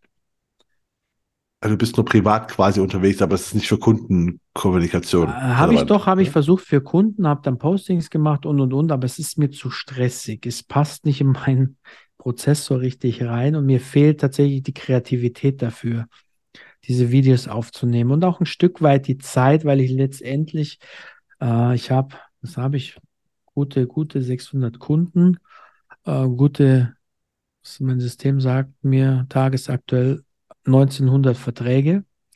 Da ist viel zu tun und musst du auch viel wieder nachdrucken und schauen und Schadensfälle, sodass du da eigentlich den ganzen Tag schon sehr, sehr ausgelastet bist und wirklich ich am, am Kapazitätsende oft auch bin, wo ich jetzt auch den Punkt habe, ich brauche jetzt jemanden, der mir weiterhilft, um da einfach den nächste, nächst, nächsten Wachstumsschritt zu nehmen. Und ähm, ja, wichtig ist halt, ein, ein, ein, einer der wichtigsten Aspekte ist tatsächlich dieses Thema ähm, Fokussierung auch und ähm, klar werden, was will ich, wie sehen die, die Prozesse aus. Also bei mir hat jeder Prozess auf dem Blatt Papier gestartet, weil ich da einfach besser denken konnte. Heute ist das Papier ein iPad, weil ich es dann halt digital habe, aber da zeichne ich nach wie vor einen Prozess auf. Ähm, was passiert denn bei mir im Unternehmen? Ja, wie, was ist der Weg des Antrages? Und den zeichne ich nach der klassischen Prozessstruktur mal auf. Und aus diesem leite ich mir dann Systeme ab, die ich technisch umsetzen möchte, wie Jotform mit Formularen. Ja, warum soll ich ein Schadensformular noch groß irgendwie im PDF möglichst noch unbeschreibbar, irgendwie beschreibbar machen mit PDFs-Tools und dann das äh, ungeschickt reinhacken, hacken, äh, reinschreiben. Habe aber das Problem, dass teilweise der Versicherer es vielleicht gesperrt hat, dass ich es nicht bearbeiten kann. Da muss ich es mir ausdrucken, mit der Hand schreiben oder so, wenn ich es eigentlich schon in einem schönen Formular äh, direkt befüllen kann. Ne? Und dann fülle ich es mir da aus und dann schicke ich es halt mir selber, wenn der Kunde es mir per Telefon durchgibt. Und dann habe ich das Formular verarbeitet in meinem Verwaltungsprogramm und kann es von da aus weiterschicken. Ich kann das so einstellen, dass es ein allgemeines Schadensformular ist, wie von der FEMA zum Beispiel, die ich dann verwenden kann und dann verschicke ich das so am Versicherer relativ einfach. Also das ist was, so beginnt alles und ich versuche halt, mich möglichst wenig abzulenken, Stimmt, ich habe noch ein Tool, habe ich dir unterschlagen, das heißt Freedom. Das ist im Prinzip eigentlich ein ganz lustiges Tool. Es sperrt alles, was mich ablenkt. Also sprich, ich kann mit, einem, mit einer Einstellung, diese App ist auch auf dem Handys installiert und auf dem iPad. Ich kann damit sämtliche Sachen wie YouTube, Social Media Webseiten, ablenkende Webseiten, alles kann ich unterdrücken. Auch die ganzen Benachrichtigungen von Outlook und es poppt nichts mehr auf. Das, das habe ich auch. Also ich habe nicht das Tool, ich habe aber ja. heißt, bei mir heißt Digital Wellbeing das Tool. Und dann ja. kann ich halt, äh, genau, ich kann einfach, ich kann dann nicht nur alle Systeme, du kannst auch sagen, von wem du meinetwegen noch WhatsApp-Nachrichten bekommen kannst. Ne? Genau. Also du kannst auch einzelne genau. Leute, und das ist halt wirklich so, und es, es trackt auch, wie lange ich auf äh, irgendwelchen äh, Seiten bin, also meinetwegen, welche Apps ich wie lange offen habe. Und äh, dann siehst du äh, am, am Ende des Tages, denkst du, so krass, so viel Zeit habe ich verschwendet heute. Ja, ja, genau. Und das ist, das ist wirklich eins, das hat, damit hat sehr viel bei mir Änderung angefangen und sehr effizienter zu werden durch, durch so ein einfaches Tool tatsächlich. Also das kann ich auch, kann ich auch noch Leuten empfehlen. Bei mir hat es vor allen Dingen angefangen, als ich irgendwann TikTok, ne, beruflich mhm. nutze, hat, man tut sich selbst immer vor, also man setzt, erklärt sich selbst als einfach nur beruflich, ne? Muss ich ja dabei sein, muss ich mir angucken. Und dann sage ich mir irgendwann so, es sind schon wieder drei Stunden weg, dafür, dass du nur mal ganz kurz reinschauen wolltest. Und das habe ich nämlich, diese App nämlich drauf gemacht. Und der kannst du auch sagen, okay, diese, meinetwegen ist TikTok, darf ich am Tag nur 30 Minuten nutzen. Ne? Und dann genau. geht die aus. Ja, genau.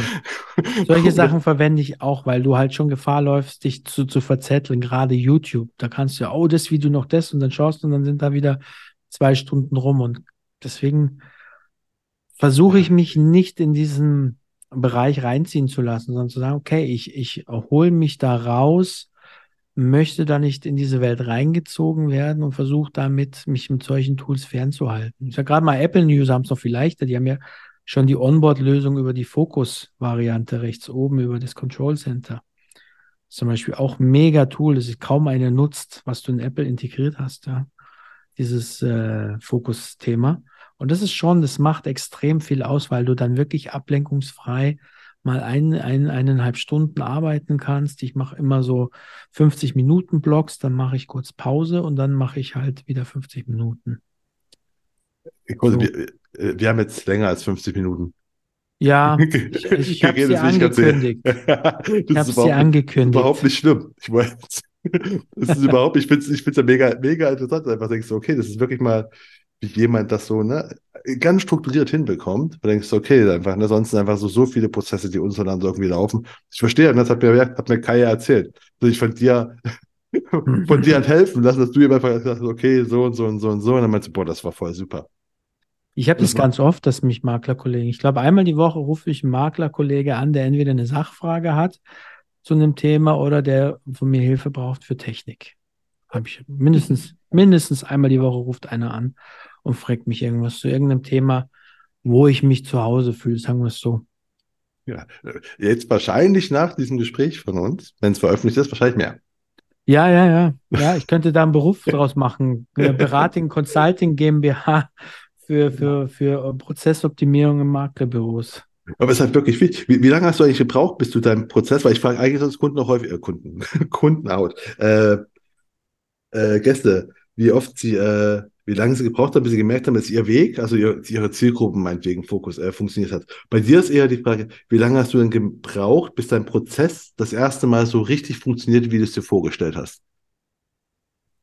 So ungefähr richtig. Gefühl? Ja, ich kann es ganz genau sagen, es waren zehn Jahre. Bis alle Tools so ineinander griffen, wie ich es wollte, hat es zehn Jahre gedauert.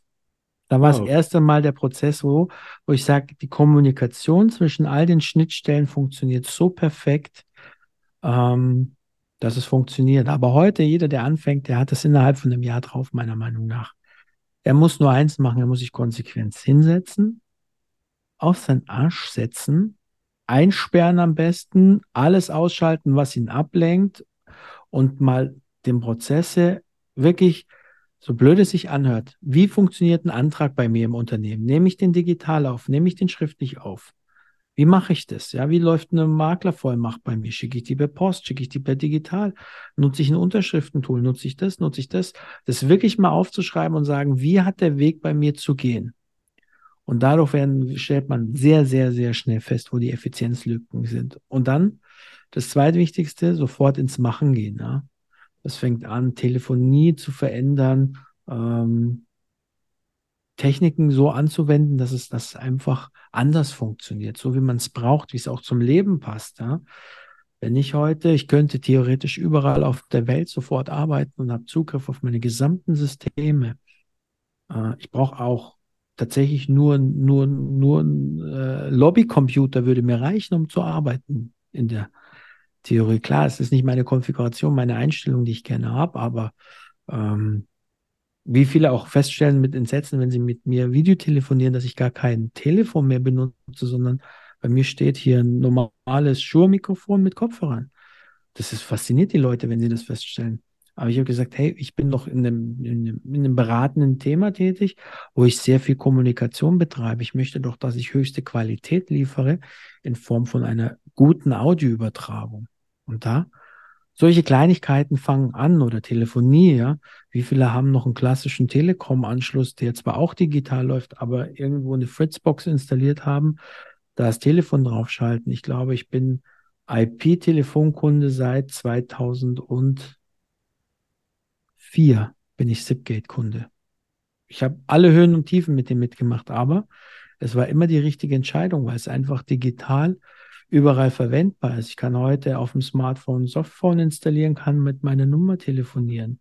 Verliere ich nehme ich das nächste Telefon, installiere die App, mache auf und kann sofort weiterarbeiten. Und das ist doch das Schöne an diesen ganzen Möglichkeiten. Man darf da nicht immer nur ein Feind sehen, glaube ich, sondern ich muss die Möglichkeit sehen, ein besseres Leben zu leben mit dieser Technik. Ja, ich kann theoretisch mich, oder habe es auch schon praktisch erlebt, ich war in den USA im Urlaub, kann von dort aus mit meiner Rufnummer hier in München kostenfrei rumtelefonieren oder deutschlandweit. Muss mich nur ins WLAN vom Hotel ziehen oder ich kaufe mir meistens Prepaid-Karten in den USA, weil es da einfach nichts kostet und telefoniere darüber weltweit. Kriegt keiner mit, wo ich bin, weil die Sprachqualität einfach so mächtig und gut ist inzwischen. Und das muss ich doch nutzen. Mir einfach mehr. Das, das definitiv. Muss es halt auch wissen muss man auch festhalten. Ne? Man muss es kennen, dann kann man es auch nutzen. Ja, das stimmt. Ne? Das stimmt. Das ist, aber jetzt haben zumindest mal, äh, wir, wir kommen jetzt mal gerade schon fast zum Ende.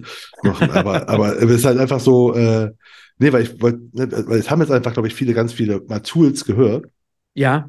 Und haben halt äh, äh, äh Dings da und, und, und voll so Bock drauf vielleicht das zu machen. Was wären denn, weil bevor wir zu den letzten drei Fragen kommen, ich mir, mir gerade noch so, was wären denn so die, die, die Top drei Tools mal, die du Leuten empfehlen würdest, wo du sagen würdest, wenn die jetzt starten wollen, ne? Ja. Du kannst nicht mit allen starten, ne? Das ist einfach zu viel. Das ist, das was wären das, ja. was, was wären das so drei, wo du sagst, schaut euch die an, die helfen euch schon mal mega viel? Mm, tatsächlich würde ich sagen, ich würde jedem empfehlen, sich mal mit dem Office 365, wenn er es im Einsatz hat, zu beschäftigen. Schrägstrich Google Works. Google Works heißt das jetzt.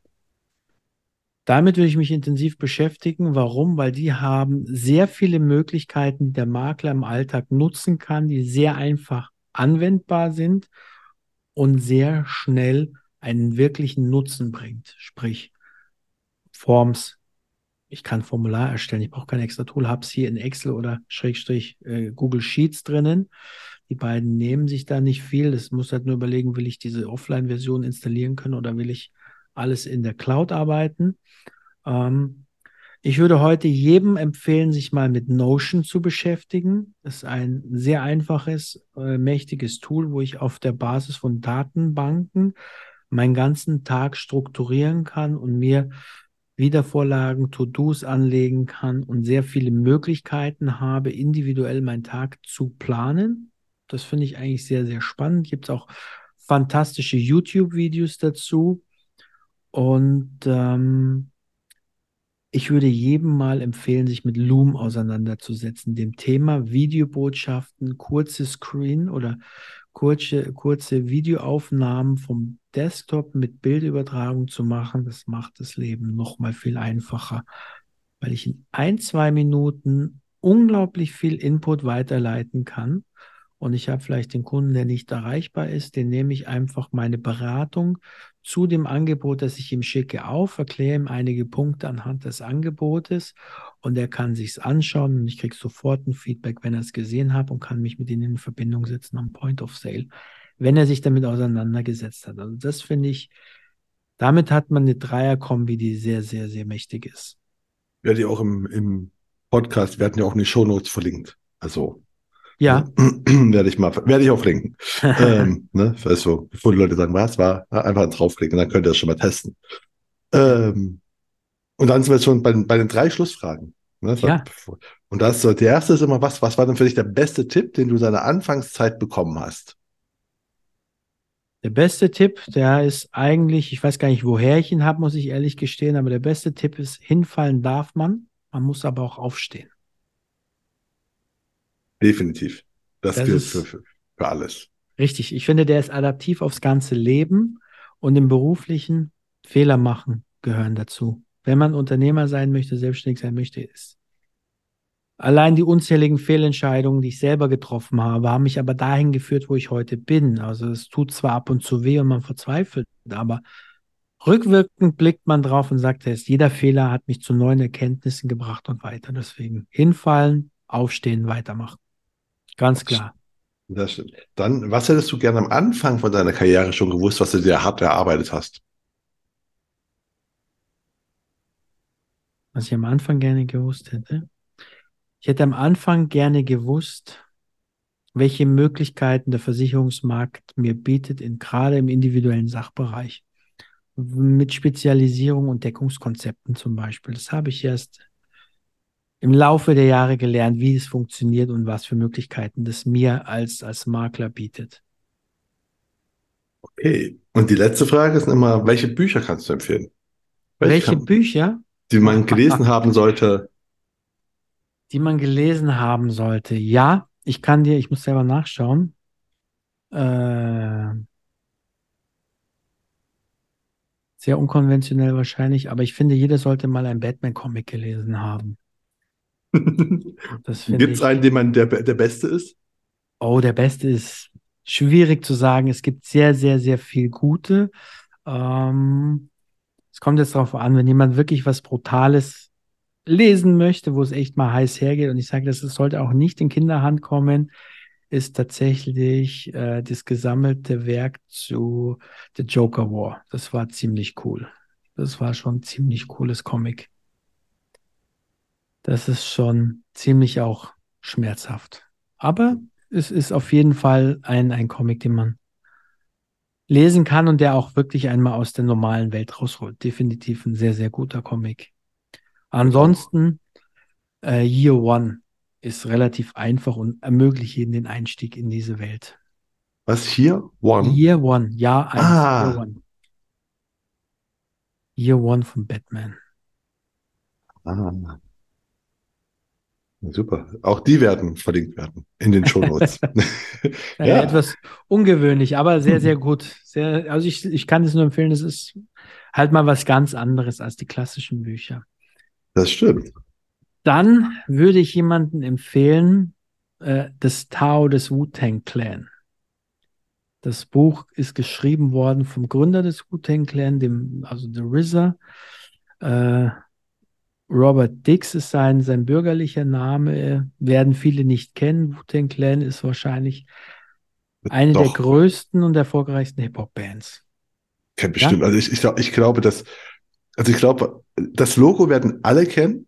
Die werden nur nicht wissen, dass der Wu-Tang Clan dahinter steht. Also das, das große W halt, ne? Das ist ja einfach, ja. das kennen, glaube ich, alle. Man muss halt nur sagen, die, also die ist halt wirklich, auch für die, die sich nicht im Hip-Hop auskennen, die hatten doch das letzte Album, gab es nur, wurde nur einmal verkauft, ne? Das wurde so. Ja, ja, irgend sowas war da, ja.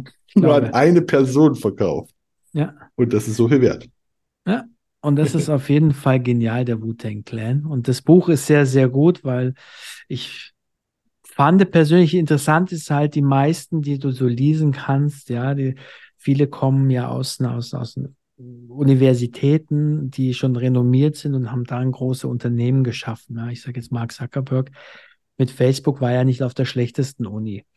Und ähm, da fasziniert mich, dass diese Jungs tatsächlich aus der tiefsten Ghetto New Yorks kamen mit, ich will nicht wissen, wie viele illegale Geschäfte auf deren Rücken ruhen und vielleicht auch der ein oder andere Mordfall. Das will ich gar nicht wissen.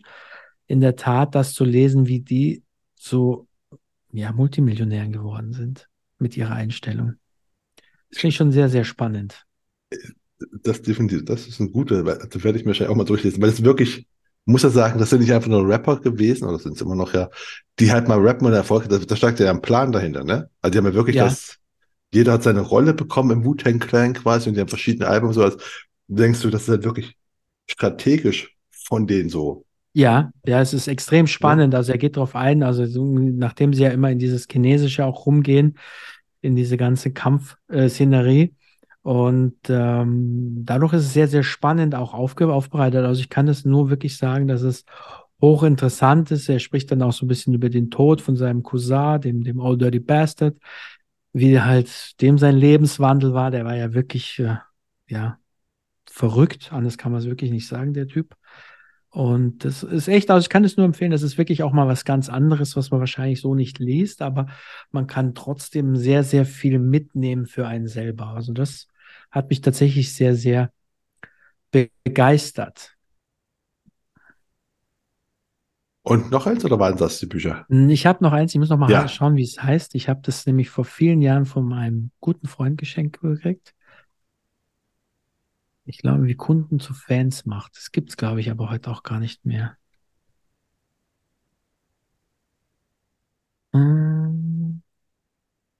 Ich müsste es dir nachreichen. Ich habe es nämlich, glaube ich, auch nicht im Büro. Es müsste so in etwa heißen, wie man Kunden zu begeisterten Fans macht. Und da geht es darum, wie in Amerika mit Dienstleistung ähm, der Kunde wirklich zu Fans gemacht werden und der begeistert ist und zu einem kommt, warum auch immer. Und äh, das habe ich zu meinem Berufsanfang von einem Freund geschenkt bekommen, Bekannten.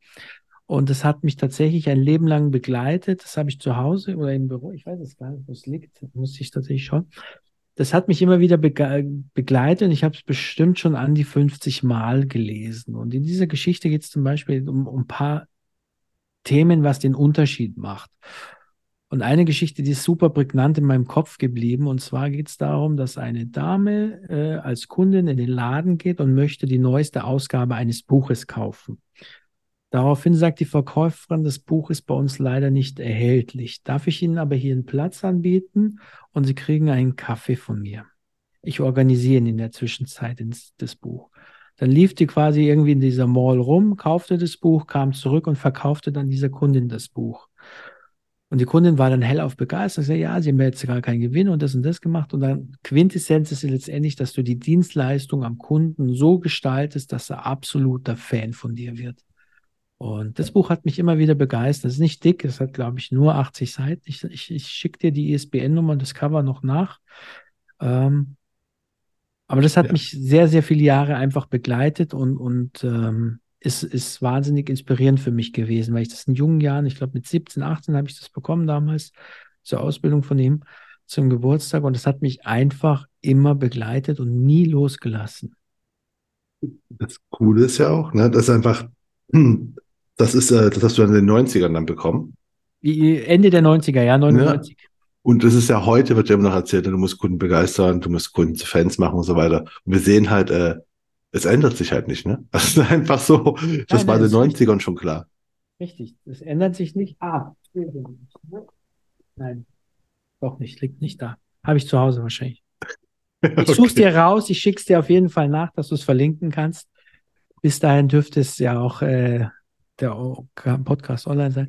Aber äh, das ist auf jeden Fall eine sehr, sehr, sehr geile Geschichte für mich. Die hat mich wahnsinnig inspiriert selber, weil es einfach, ich verstanden habe damit, worum es eigentlich im Dienstleistungsbereich geht. Und ähm, der, derjenige, der es mir sogar geschenkt hat, ist, ist selber hoch erfolgreich. Also er hat ja ein sehr großes Unternehmen geschaffen, was in Deutschland auch im, im Tech-Bereich in der Sparte, wo er ist, sehr, sehr führend ist. So viel kann ich sagen, glaube ich. Ja, also auf jeden Fall ein, ein, inspirierendes, gutes Buch, offensichtlich. Für mich ja, für mich ja. Es ist vielleicht für andere sagen sie, was für ein Bullshit, aber für mich ist es definitiv sehr, sehr, sehr inspirierend gewesen. Und so schaut es auch heute aus. Es ist also ziemlich zerfleddert und, und vergilbt schon über die Jahre, aber es hat mich tatsächlich bewegt. Das sind die besten Bücher weil die nämlich gelesen werden. Also, ja, richtig, richtig. Da habe ich auch mehr als einmal gelesen. Das hole ich mir immer wieder raus und, und äh, es fasziniert mich immer wieder, das Thema darunter. Ja, ich würde sagen, das, damit enden wir jetzt. Ne? Ich meine, du kannst auch, ich, ich vermute, du wirst mit dem Podcast viele Leute inspirieren können. Ich hoffe, es. Thema, ich hoffe mit dem Thema, wie man Prozesse auch optimieren kann, was man einfach so tun kann, ne? Und, äh, und auch erfolgreich ist. Ja, ich glaube auch, dass man noch viel mehr machen kann, aber dazu braucht man einfach Personal, da kann man wieder mehr machen. Aber ich glaube, dass das in einem Jahr sehen die Prozesse anders aus, wenn wir ChatGPT und diese Technologien einfließen lassen. Da wird mein Prozess auch ganz anders aussehen, bin ich jetzt schon überzeugt. Ja, ich, ich, ich, ich werde vielleicht mal in zwei Jahren noch mal bei dir nachfragen, wenn dann sowas wie ChatGPT und sowas so Standard ist, wie ist denn deine, machen wir so, so, so ein Spin-off und fragen mal nach, wie sich die Prozesse verändert haben? Seit diesem Gespräch bis in zwei Jahren. Ja, das wird bestimmt spannend. Ich glaube, es sind ganz andere als heute. Bin ich mir ziemlich sicher. Und rasend schneller umgestellt vor allen Dingen. Wir werden sehen oder hören. ähm, ja, nochmal, äh, Ludwig, danke, dass du mein Gast warst und so viel erzählt hast von deinen Prozessen. Sehr gerne. Ich, ich hoffe, es war informativ. Es kann jeder was mitnehmen. Es war ist keine Zeitverschwendung, uns zuzuhören. Und äh, ja, freue mich, dass ich äh, Gast sein durfte auch bei dir. Es war unerwartet, aber ich habe mich sehr, sehr gefreut. Ich gehe einmal sehr stark davon aus, dass Sie mir zustimmen werden, dass es keine Zeitverschwendung war, uns zuzuhören und Sie das Gespräch hoffentlich genauso interessant fanden wie ich. Wie immer würde ich mich extrem freuen, wenn Sie den Königsmacher Podcast auf der Plattform Ihrer Wahl abonnieren und bewerten würden. Und damit verabschiede ich mich von Ihnen. Das war die Königsmacher-Folge mit Ludwig Maximilian Meyerin. Mein Name ist Marco Peterson. Ich bin Ihr Ass im Ärmel, wenn es um Social Media und digitale Kommunikation der Versicherungsbranche geht. Auf Wiederhören.